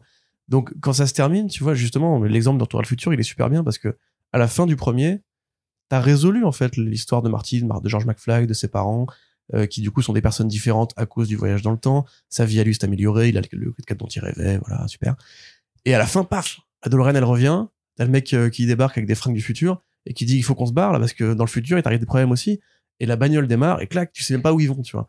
Et ça, c'est un clip qui est parfait en fait que tu peux enseigner dans les écoles de cinéma si tu veux parce que c'est vraiment le truc en mode le film peut s'arrêter là parce que tu peux vraiment juste t'arrêter là On te l'a enseigné en école de cinéma ou pas Non, même pas. ah, mais écriture de scénario si tu préfères. Mais parce que c'est vraiment un truc qui grosso modo n'annule pas l'arc scénaristique que t'as vu pendant tout le film et qui juste te dit que ça pourrait être une fin ouverte ou alors que c'est le début d'une franchise. Et tout est parfait, tout est réussi. Alors que là, quelque part, justement, c'est vraiment un truc de série télé euh, à l'ancienne, à la Lost, euh, où en fait il faut absolument qu'on pense ça dans le futur, qu'on pense ça plus loin, et qu'en fait la saison elle-même n'est pas du tout autoconclue, euh, autocontenue, et que bah ça va pas être justement une saison, un arc, une saison, un arc, ça va être tout un, un, un, un dôme, on va dire, euh, pour arriver à la conclusion qu'on connaît en BD, voilà. Je connais Euh, pas. que tu connais pas encore mais que tu vas bientôt découvrir. Euh, et pareil, le fait justement de mettre des éléments euh, de discontinuation euh, entre la BD et la série fait que c'est compliqué de se projeter parce qu'effectivement, moi je sais pas du tout ce qui est, qui est foot dans les années 50. Tu vois, est-ce qu'il va un commentaire historique à la Legends of Tomorrow, tu vois, ou est-ce que ça va être euh, juste des trucs bizarres à base de euh, il faut qu'elles aillent voir leurs grands-parents euh, pareil pour les pour les persuader, il faudrait qu'elles connaissent des anecdotes sur leurs grands-parents. Enfin, tu vois, c'est on perd un peu la logique du truc, je pense. Bah, elles vont rencontrer les versions adolescentes de leurs parents justement et leur dire ouais euh, Papa, euh, arrête de picoler et de frapper euh, mon frère et moi. Ah pareil. non, bah non, c'est pas Mac, je suis bête. non, ou non, non, non, mais tu vois, mais de, de je sais pas, ouais, de, de, Mais la, de la famille de Erin, elle est pas encore arrivée aux États-Unis à ce moment-là. Bah, j'en sais rien, moi, je suis pas de la police. je hein. crois que la- sa, sa mère est, une- enfin, c'est une immigrée chinoise. euh. Oui. Et vu l'âge qu'elle a, a priori, elle est pas, et vu qu'elle parle très mal la langue, elle est pas arrivée euh, dans les années 50 aux États-Unis. Bah, je sais pas. je- Enfin, a priori. J'ai pas, assez- j'ai pas Non, mais fichier. essaye de répondre intelligemment. hein. je n'y arrive pas, j'en j'en suis incapable. Je, pas je suis pas très intelligent, donc je ne peux pas, je ne peux pas te dire.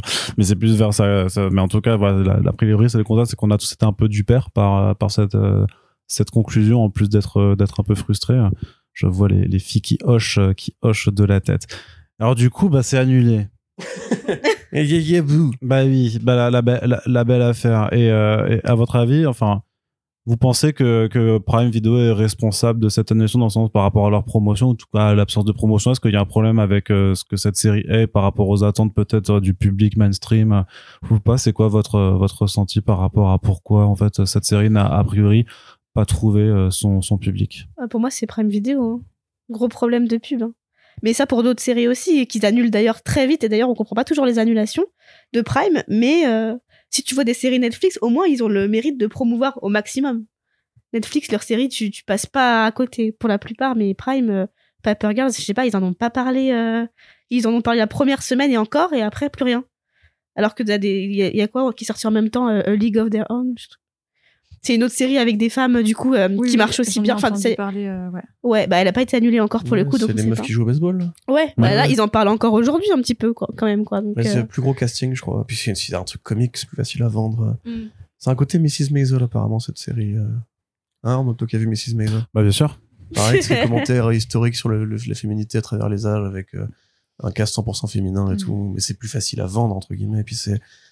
Je crois c'est un peu plus des restats. Bah, t'as la euh, Janet euh, de The Good Place qui joue dedans. Ah, ok. Ah. Voilà, qui, a- bah, qui avec Mansukas, justement, c'était sa, copine dans la série. Ah, toujours pas Donc, je vu, ouais. te dis ça exprès Mm. parce que j'aime bien voir ton regard se, se déconstruire en mode j'ai pas Après, vu. enfin, sur le côté, euh, alors nous en France en plus c'est spécial, il faut remettre un peu en contexte. Le comics, euh, le marché du comics, il n'est pas non plus euh, énorme. Paper Girls, euh, je pense que c'est pas un titre qui est hyper connu en dehors des cercles vraiment, euh, tu vois, qui d'admirateurs de comics. Je sais pas si t'as les chiffres de vente. euh, J'ai des chiffres. Alors attends, vas-y Euh, continue. Mais- être du mais 4-5 000 max. C'est sorti en 2015. Euh, Aujourd'hui, déjà, tu peux pas, du coup, tu peux pas marketer la série en disant oui, c'est ce super comics que tout le monde a lu. Genre, non, enfin, personne connaît. Euh, et euh, c'est sorti au milieu de l'été, euh, vraiment dans l'indifférence générale. Et je, je, je comprends pas, euh, je, je comprends pas pourquoi. Ouais, oui, puis Vaughan, il a pas encore eu une adaptation vraiment. S'ils avaient joué sur le côté Lost, peut-être, en mode par euh, l'un des créateurs de Ouais. Lost, par l'un des Et- scénaristes de Lost. Et j'ai vu dans pas mal, parce qu'en plus, euh, il- le, comment, la série a eu un bon accueil critique euh, dans le monde anglo-saxon. Hein, quand on cherche sur Internet, t'as plein de critiques euh, du Guardian, machin, euh, vraiment hyper positives. Et elles reprennent tous, je pense, ce qui était dans le communiqué de presse euh, qui accompagnait la sortie de la série, que euh, c'est un peu Stranger Things, euh, mais avec des meufs. Ça, c'est un problème de. Enfin, je pense que de pub, déjà, il n'y a pas beaucoup de pubs, mais en plus, quand tu le compares à Stranger Things, c'est la confronter à, à beaucoup plus grand, quoi, déjà. Ouais, je pense que c'est un peu injuste. Et alors là, pour le coup, je suis comme un autre. Je n'ai pas vu Stranger Things encore. Euh, j'ai vu des épisodes par-dessus l'épaule de République. Euh, mais j'ai pas l'impression que ça soit la même vibe. Et c'est pas Non, la même tout. Approche, même tout. visuellement. Je sais pas ce qui se passe. Et le pas côté. vu Stranger Things, Phobos. Ouais, non, je sais. hein, c'est- Ah là Enfin, là. en réalité, en réalité, j'en j'en connais la moitié des twists parce que euh, je suis sur Tumblr et que forcément des gifs de Stranger Things, il y en a dans tous les sens.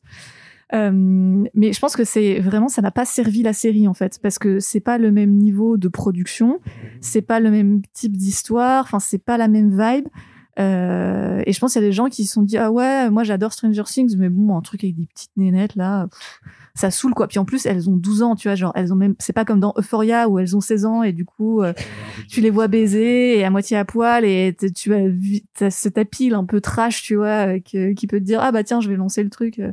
Alors là t'as pas du tout ça donc euh, je pense que ça, ça ça a vraiment desservi euh, la série de, de sortir sous le radar alors qu'il n'y avait pas d'éléments pour accrocher la, les gens quoi la commu Stranger Things est historiquement pas constituée de mecs très. Enfin, pas que, en tout cas. Attention, ne me jetez pas, je me- ne me jetez pas la pierre, de mecs très ouverts d'esprit par rapport à ces questions-là euh, sur l'identité et tout. Et surtout que la série, je pense, a même fait beaucoup d'efforts pour s'éloigner du côté Stranger Things des comics. On peut lire Paper Girls, on peut effectivement trouver un cousinage. Euh, Oui, et puis sachant que techniquement, euh, quand même, on va le rappeler, Paper Girls en comics, c'est antérieur à Stranger Things. Hein. Oui, bah, ça sort un an avant. Super hein. 8 de J.J. Abrams, c'est antérieur à Stranger Things, c'est exactement la même chose.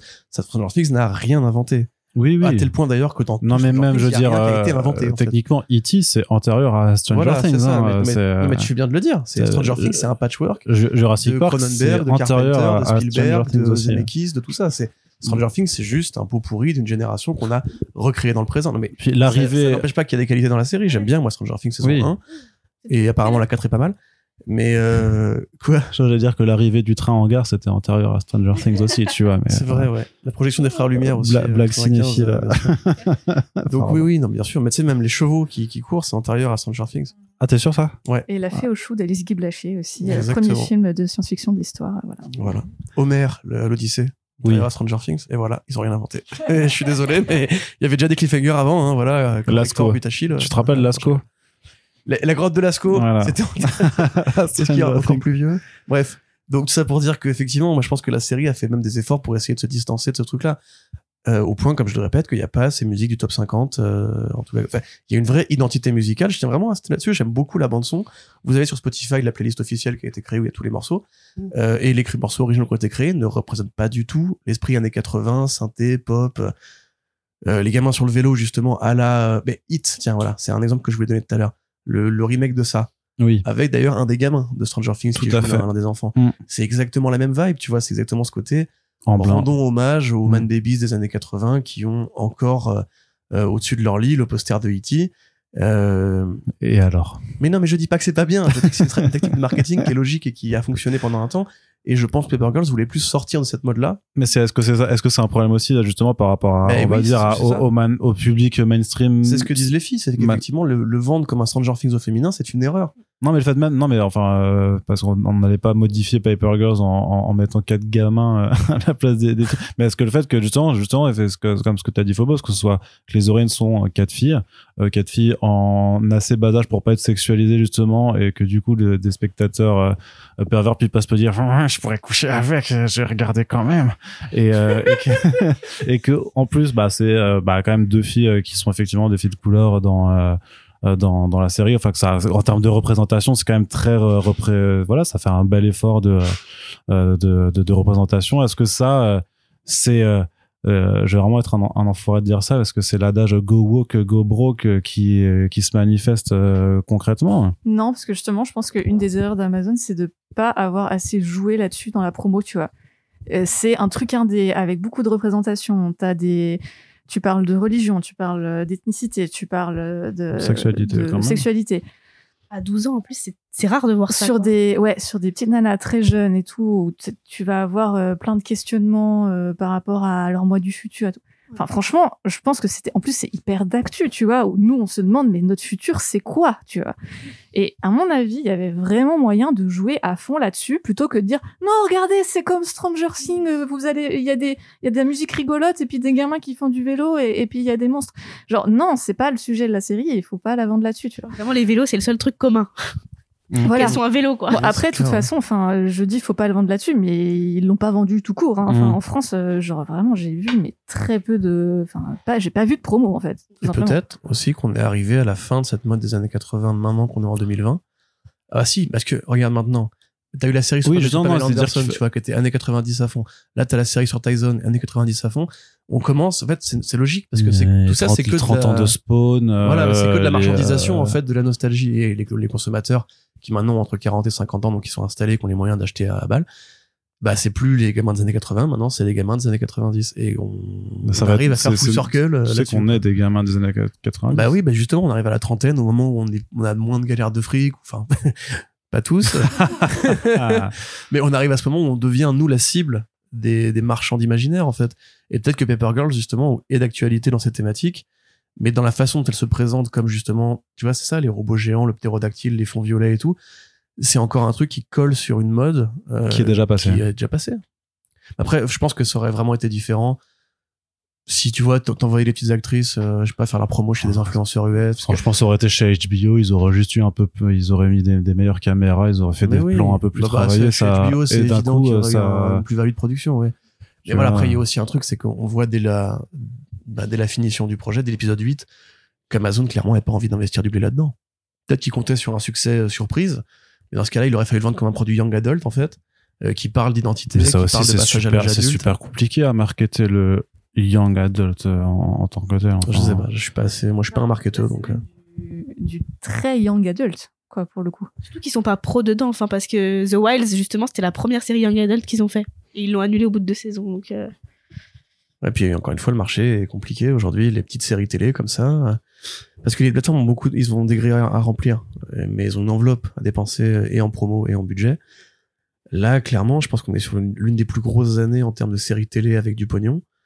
Euh, Witcher saison 2, c'était cette année, je crois, ou c'était l'année dernière, Phobos? Toujours pas regardé, donc euh, je Euh, peux Witcher pas. saison 2, c'était en, à la fin de la, toute fin de l'année dernière, au bon, début autant pour moi. Mais t'as. Andor donc qui est tombé, t'as Obi-Wan qui est tombé, t'as euh, Rings of Power, on y revient, la série la plus chère de tous les temps, blablabla, que tout le monde connaît, même même mes grands-parents. Euh, voilà, c'est c'est parce que tu peux pas y échapper. Là, on a Ah, été si, au cinéma l'autre jour, il, il me passe les bandes annonces de Rings of Power dans ouais. euh, les trucs MK2, tu vois. Et euh, non, même pas MK2, c'était au Grand Action. Donc, tu vois, même eux, en fait, euh, ont des ces campagnes de promo là. En fait, la série télé est devenue le nouveau blockbuster. Maintenant, plus personne ne va au cinéma, à part pour les Marvel et pour les Top Gun. Et euh, voilà, c'est-à-dire que maintenant, si tu une petite série télé qui tombe entre deux feux, dans cette grande bataille de, de chars très bien armés, bah tu te fais, tu te fais abattre, quoi. C'est comme ça. Mais je comprends pas trop leur stratégie de promotion des, des séries parce que euh, Paper Girl, ça m'a fait penser à une autre série euh, Amazon Prime qui est sortie au printemps, euh, qui est hyper cool, qui est Outer Range, qui pour le coup est vraiment hyper quali. Et vraiment, je vous encourage à la regarder. Euh, C'est de la SF aussi, dans un western moderne. et il y a aussi du voyage dans le temps d'ailleurs, c'est assez intéressant. Mais pareil, ils en ont pas du tout fait la promo, alors qu'ils ont des trucs qui sont qualitatifs. Enfin, vraiment, s'il n'y a pas à rougir par rapport à d'autres produits euh, Netflix ou Apple TV. Et, je, pense qu'il y a un petit souci de comment ils marquaient ça, euh, d'autant plus euh, sur nos territoires non américains. Mais est-ce que c'est la qualité qui est vraiment leur boussole, tu vois? Genre Sandman, on peut, on peut trouver que c'est une série de qualité, mais c'est une série qui est très chère aussi, tu vois, c'est 15 millions par épisode. Et là, tu sens qu'ils ont adapté la, la, campagne de promo par rapport à ça. Et pareil pour euh, toutes leurs séries un peu blockbuster, en fait, dès que ça coûte cher, il faut que ça se rentabilise, donc ils, ils mettent la balle de blé à ce moment-là. Moi, ça m'a fait penser à une autre série, qui est une série Disney+, pour le coup, mais qui était une série FX au départ, enfin une Hulu, qui est Why the Last Man? Tu vois, autre adaptation de Brian Kevogan. Euh, pareil, qui a été très longtemps en gestation, qui avait une showrunner féminine, Arnaud, je crois. Oui. Merci. Euh, et pareil, qui a été annulé en cours de saison. Là, pour le coup, c'était épisode 5-6, je crois, par là. Ils ont dit, bah, en fait, non. Et, et, du coup, cette série, elle est sortie quand? C'était en septembre dernier C'était à l'automne dernier, ouais. Est-ce que ça n'a pas joué par hasard sur le fait que euh, Prime, ils se sont dit, oh là, attends, l'adaptation de l'autre mec, là, euh, ça n'a pas marché, du coup, euh, notre adaptation à nous, euh, ben peut-être ça va pas marcher de ouf. En vrai, peut-être, hein, je sais pas. je sais pas qu'est-ce qui leur passe par la tronche quand ils, quand ils mettent du pognon comme ça pour une série. Et on sait qu'une série, c'est rentabilisé en, saison 2 en général, parce que tu as payé les contrats des acteurs pour plusieurs saisons, actrices en l'occurrence. Euh, tu as payé pour les droits du comics, tu as payé pour euh, le casting ensemble, et puis tu as des décors que tu peux réutiliser. Donc souvent, c'est en saison 2 justement que tu commences à faire du blé. Que là, euh, pourquoi Alors qu'effectivement, ça coûte pas cher, que que ces putains d'Amazon, tu vois, ils ont des, ils ont littéralement des caisses d'or chez eux, tu vois. Enfin, Jeff Bezos, c'est l'oncle Picsou, je suis sûr qu'il fait des, des cosplays le week-end avec un petit haut de forme. Sauf que l'oncle Picsou, il est sympathique. L'oncle Picsou, non, alors l'oncle Picsou des BD est sympathique. Dans la vraie vie, ce serait un sale enfoiré. Oui, oui, non, mais, non, mais tu dis que Jeff Bezos c'est oncle Picsou, et moi, je préfère l'oncle Picsou que mais Jeff moi aussi, Bezos. je l'oncle Picsou, évidemment. Mais ce que je veux dire, c'est que voilà, c'est pas comme si ça leur coûtait un effort financier énorme d'en renouveler ce petit truc-là qui, en plus, comme tu l'as dit, est un succès critique et qui aurait pu leur amener bonne presse quoi. Tu vois tu fais ça des fois des mais, font ça en plus en surfant sur une vibe un peu indé parce qu'on va pas se mentir franchement il y a des moments t'as l'impression de voir une web série un peu sympa mais mais fauché quoi. Et c'est c'est pas grave à la limite tu joues cette carte là à fond quoi. Et tu vas pas te comparer au gros blockbuster je pense. Ça les fait se démarquer aussi quelque part de bah ouais non mais c'est clair.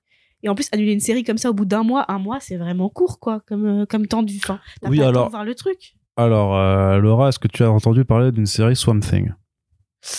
Non. Elle a été annulée le jour de la diffusion du premier épisode. Voilà. C'est Prime Video Non, c'était euh, DC Universe à l'époque. Mais en, en termes de, en termes de délai, franchement, je pense qu'on peut pas faire mieux que ça, quoi. Tu vois. Et il y a, y a, est-ce qu'il y a des séries qui ont été annulées, dont on a appris l'annulation avant la diffusion du premier épisode? Ce sera, là, ce sera encore le truc bah, mieux, tu vois. Il y a des séries qui n'ont pas été diffusées. Genre la série Wonder Woman, ils ont fait le pilote et. Oui, oui, mais non, mais je veux dire vraiment, c'est un truc genre vraiment, ils valident tout. c'est pas une série, mais. Too soon. Ça fait encore, ça fait encore du mal. too soon, too soon. Très bien. Bon, en tout cas, on verra bien. À l'heure actuelle, donc, euh, la série n'a pas trouvé de repreneur. Et euh, excuse-moi juste. Oui, mais j'avais pas fini, t'inquiète pas. Je voulais... Voilà, très bien. Je voulais juste revenir sur le. Alors laisse-moi parler. je pense, je pense qu'en fait, ça, pour le coup, ça va certainement être utilisé comme un argument par les fachos du web, etc. Parce que parce qu'ils seraient Mais laisse-les tranquilles, ils nous écoutent pas, je t'ai déjà Mais dit. en vrai, tu vois, enfin, la plupart des produits culturels modernes vont aller vers euh, plus de diversité, plus de féminité, plus de LGBT, etc. Bah, j'en sais rien. Bah, moi, je te le dis. Bah, bah, euh, tu vois, par exemple, Rings of Power, la série elle sort, bah, c'est une héroïne. Voilà, point. Et alors après, ils peuvent râler tant qu'ils veulent. Oh, c'est encore une Marichou. Ils peuvent râler tant qu'ils veulent, mais c'est pareil, euh, voilà, les, les, Star Wars avec Rey Skywalker, euh, voilà. Oh, c'est encore une Marichou aussi. Et Stranger Things aussi, il y a de la diversité dedans. Quoi? Bah oui, je voilà, c'est. Mais je pense qu'ils l'ont compris. Enfin, sur Netflix, euh, je pense à deux produits qui viennent de sortir, euh, qui sont le remake de Art Like a Vif et le film qui s'appelle Do Revenge. Ça a l'air marrant ça. Deux, je, je, vous ai vu euh, en parler tout le week-end. Ouais, deux enfin, produits vraiment young adultes. Et pour le coup, genre la diversité, c'est même pas une question. Et d'ailleurs, il y a une phrase au début de Do Revenge où euh, t'as une, héroïne, as une, une, un des personnages qui parle de son coming out. Elle, elle dit que de toute façon, enfin, c'est pas son coming out en tant que tel, mais c'est la conséquence que ça a eu qui l'a touché parce que everyone is gay today, tu vois. Elle dit un truc littéralement comme ça. Et, et je pense que bah, c'est acté maintenant, tu vois. Genre, on a un peu passé le cap euh, et la diversité, et en tout cas dans ce genre de produits, je pense que des plateformes typiquement comme Netflix et du coup peut-être euh, Amazon Prime, ils vont s'y mettre un peu plus.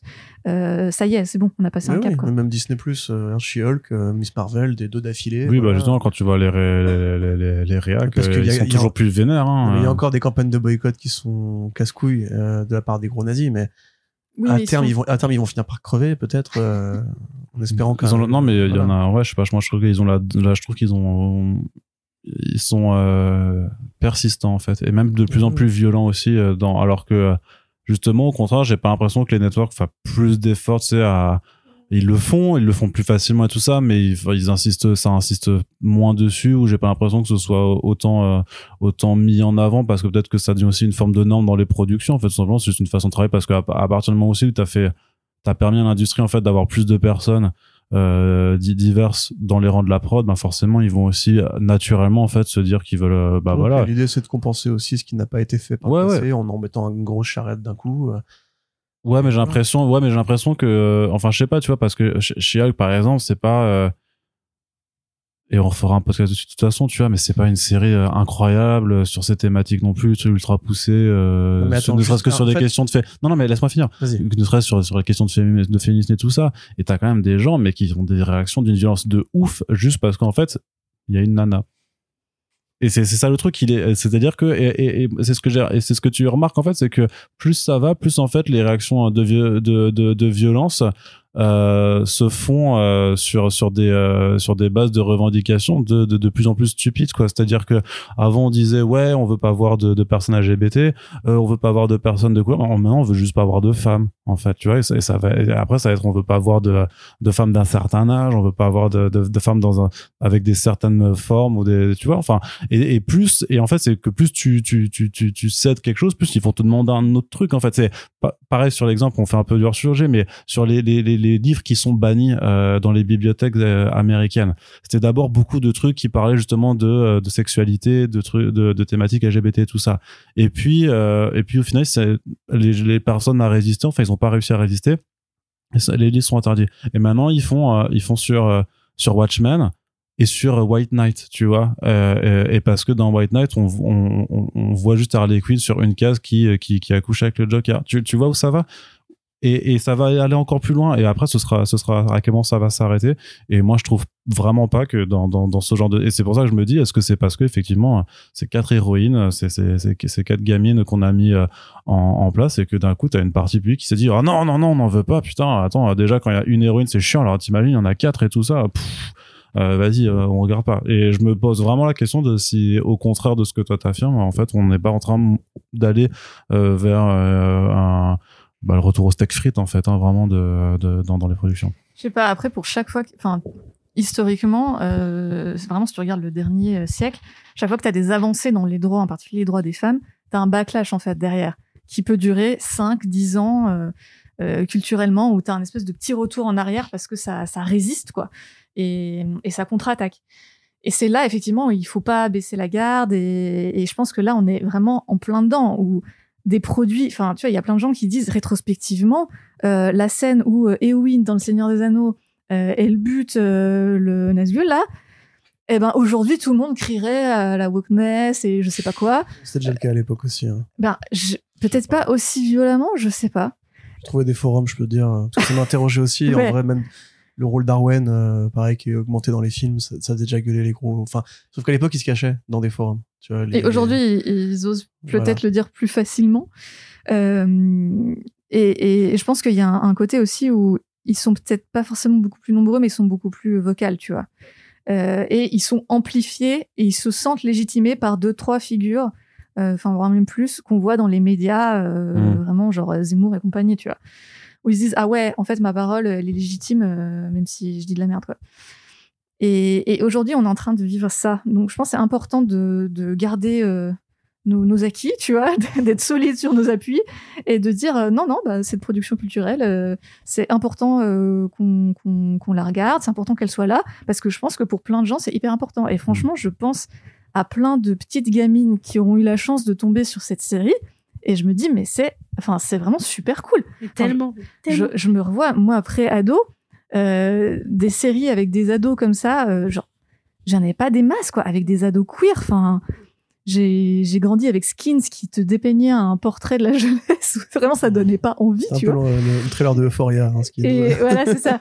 Et, et là, t'as un truc qui est un peu plus euh, approprié, qui te donne un peu plus d'espoir, mais en même temps qui te cache pas non plus la réalité du monde adulte. Enfin, je sais pas, je trouve ça hyper euh, hyper cool. Et c'est pas la seule série. hein. Enfin, il y en a de plus en plus. Euh, Sex Education dans son genre, c'est aussi hyper sympa de ce côté-là. Et, et ces, ces produits-là, ils sont hyper importants. Et je pense qu'il faut pas qu'on oublie qu'il y a toute une génération qui arrive derrière nous, parce que là, on est entre trentenaires, mais des mecs qui ont euh, 20 ans, euh, c'est plus jeune Laura. Moi, j'ai 24, ok, bientôt. My God. Euh, Le voilà, twist. j'ai j'ai des petits, euh, des petits jeunes dans mon autre tirage, enfin des petits jeunes, euh, ils sont pas si jeunes que ça, mais qui ont ouais 21, 22 ans. Euh, et, et je vois que pour eux, c'est beaucoup, il y a beaucoup de choses qui sont beaucoup plus naturelles. Enfin, vraiment, euh, à la sortie du lycée, aller en Pride ou quoi, genre c'était vraiment pas le délire. Euh, et là aujourd'hui, c'est, enfin, ils sont beaucoup plus à l'aise sur leurs identités, et c'est grâce au combat que nous on a mené en fait de ces dix dernières années, de euh, faire des blogs, d'écrire là-dessus, de mettre en avant tout ça, de tenir tête à toutes les figures d'autorité plus vieilles que nous. Et euh, voilà, il faut qu'on continue de le faire. Euh, Enfin, tu veux peut-être. euh, Non, je suis totalement d'accord avec tout ce qui a été dit. voilà. Mais juste, tu vois, en fait, Phobos a raison sur le côté vocal. C'est nous, on est à fond dans les réseaux sociaux, enfin en tout cas sur Twitter, et qui Mhm. est le champ préféré des, des, des nazis qu'on connaît bien. Et effectivement, les figures politiques qui malheureusement aux États-Unis sont arrivées au pouvoir une fois, et donc bah, ont laissé des traces que tu peux pas. Parce que en fait, ce qui se passe maintenant, c'est la transformation. La forme finale du parti républicain, c'est le parti nazi. En fait, on le sait depuis toujours. Ça a toujours été le parti qui empêchait les, les droits des gays, le droit des droits des femmes, les droits des noirs, qui a fait les politiques les plus les pénales les plus compliquées envers les noirs des États-Unis, ceux qui vendaient de la bœuf, qui prenaient deux ans d'emprisonnement pour avoir fumé un joint, tu vois. Enfin, voilà. Et leur logique maintenant qu'ils ont activé Trump, ça va être de se terminer avec les brassards sur le bras et les saluts. Voilà, ça, c'est comme ça. Et en France, on commence à arriver là-dedans aussi avec Zemmour qui commence à amorcer une transition idéologique vers des, les fachos de plus en plus fachos. Par contre, les produits culturels, non seulement ils sont de plus en plus nombreux avec des personnages de la diversité, mais je suis désolé de le rappeler à ceux que ça pourrait agacer, Black Panther, Black Panther 1, c'est plus d'un milliard. Captain Marvel 1, c'est plus d'un milliard. Et en vrai, ils ont beau ouvrir leur grande gueule et faire des, des review bombing, euh, etc., etc. Là, ce qui bloque sur Paper Girls, ils vont peut-être le revendiquer comme une victoire, mais c'est juste un manque de promo. Euh, la série Amazon, là, euh, Rings of Power, j'y reviens, elle fait gueuler effectivement tout un tas d'imbéciles. Bon, on pourrait se poser des questions sur la qualité du produit, hein, évidemment, mais euh, c'est certainement pas une série qui est problématique parce que l'héroïne mise en avant est très forte. Parce que Galadriel, dans euh, le Hobbit 3, il y a un capitaine orc qui arrive, elle fait ça littéralement, elle balaye de la main, il explose. Tu vois, c'était déjà à l'époque un personnage ultra puissant, ça a pas changé. Ce qui a changé, c'est juste qu'en fait, ils pensent que en ouvrant leur gueule, ils pourront empêcher une transition qui est déjà en train d'arriver, qui est même déjà arrivée. Et pour finir sur, ce- sur ce- sur cet exemple-là, euh, moi j'avais aussi vu, des forums par rapport au film d'Ardeville euh, de David Robert Mitchell, je crois. Non, pas du tout. Non. Juste, bah, le mec qui a fait le film d'Ardeville à l'époque, qui a un nom en trois, trois parties aussi. Peut-être Mark Steven Johnson, je sais plus, bref. Avec Ben Affleck. Et donc à l'époque, on avait pris Michael Clark, Michael Clark Duncan pour jouer le Kingpin, donc un homme noir. Et aujourd'hui, ce qu'il en ressort dans les communautés de fans, c'est que c'était un peu le meilleur élément du film. C'était une bonne idée. En plus, du coup, il l'avait un peu plus écrit comme un homme noir des quartiers qui avait, euh, qui s'était élevé par le, par le fric. Et donc, c'était en plus adapté à sa situation. Et par contre, personne va dire que c'est à cause de Ben Affleck que le film était pourri, tu vois. Il faut plus dire que c'est à cause de ça. Et quand tu vas sur les forums de l'époque, tu vois que il y avait déjà cette même critique, en fait, du fascisme. C'est pour ça que dit, ils sont persistants, ils seront toujours là. C'est juste que maintenant, c'est les mêmes qui avaient 19 ans à l'époque qui étaient racistes. Maintenant, ils en ont 39, ils sont toujours racistes. Et ils apprennent à leurs fils à être racistes aussi, tu vois. Et il faut espérer qu'en fait, un jour, soit ils seront en minorité, soit ils vont mourir. Moi, j'aimerais bien qu'on invente un virus qui les cible précisément pour euh, résoudre le problème. Mais c'est pas vrai, bien sûr, je l'appelle pas au génocide. Mais euh, ça, par contre, le problème à, se- à se poser. Et nous, on le voit au quotidien en tant que rédacteur. euh, voilà. Mais par contre, je pense que la diversité, peu à peu, vraiment gagne du terrain à Hollywood. On espère en tout cas que ce message sera entendu par des producteurs qui euh, donneront leur, euh, leur chance pour que euh, Paper Girls puisse se poursuivre. En tout cas, euh, par rapport aux chiffres, moi sur Edistat, ça me dit un peu moins de 5000 euh, exemplaires pour le tome 1, ce qui est bien pour du comics indé en France, mais ce qui est pas non plus énorme, sachant qu'après forcément ça, ça descend. Mais en tout cas, si le podcast vous a plu et que vous voulez vous mettre au comics, je vous conseille juste d'attendre un tout petit peu, puisque normalement au mois d'octobre, il y a une réédition en intégrale de Paper Girls qui sort chez Urban, et je crois qu'en plus c'est dans leur grand format Urban, donc ça vous permettra d'avoir euh, bah voilà un, très beau format avec les grands parce que c'est plus c'est plus agrandi pour profiter à fond euh, des dessins euh, de Cliff Chang ce sera très bien dans votre bibliothèque puisque Paper Girls donc c'est une série plutôt sympathique qui a le mérite voilà donc de proposer quelque chose par rapport au reste des adaptations de comics. Et par contre ça reste toujours une excellente BD nommée et primée aux Eisner Awards. Et c'est là-dessus que l'on va conclure cette émission. Laura ça va? T'es pas traumatri- traumatisée? Trop matrixé, non, ça trop va très matrixé bien. non plus et tout effectivement. Mais en tout cas c'était vraiment un plaisir de te de te recevoir sur ce sujet. Et puis euh, bah à voir si d'autres œuvres te parlent. On sera ravi de te réinviter. Phobos toi de toute façon t'as l'habitude hein, t'es euh, t'es t'es immunisé contre euh, contre notre duo euh, démoniaque. Mais oui, mais merci encore pour euh, cette invitation. Et puis Corentin, ben, je te remercie. Sinon, tu vas me faire la blague de Hey, moi, tu me remercies pas. Tu m'as- tu là Ouais, je te remercie. Merci. merci. Merci, Voilà, Corentin. Voilà, merci Corentin. merci, je m'exécute, je suis soumis. En tout cas, si cette émission vous a plu, n'oubliez pas que vous pouvez la soutenir tout simplement en la partageant sur vos réseaux sociaux. Vous pouvez commenter euh, sur le site également. Est-ce que vous avez regardé la série ou lu la BD Est-ce que vous comptez le faire ou pas? N'hésitez pas à nous le dire. On va mettre aussi un lien dans la description du podcast pour vous procurer euh, la bande dessinée chez euh, nos amis de Comic Zone. Et puis on a une page Tipeee qui est ouverte à H24 si vous voulez que le podcast ne soit pas annulé, au contraire de la série. Merci à toutes et tous de nous avoir écoutés et on vous dit à très bientôt pour les prochaines émissions. Salut tout le monde Salut Bye bye. Salut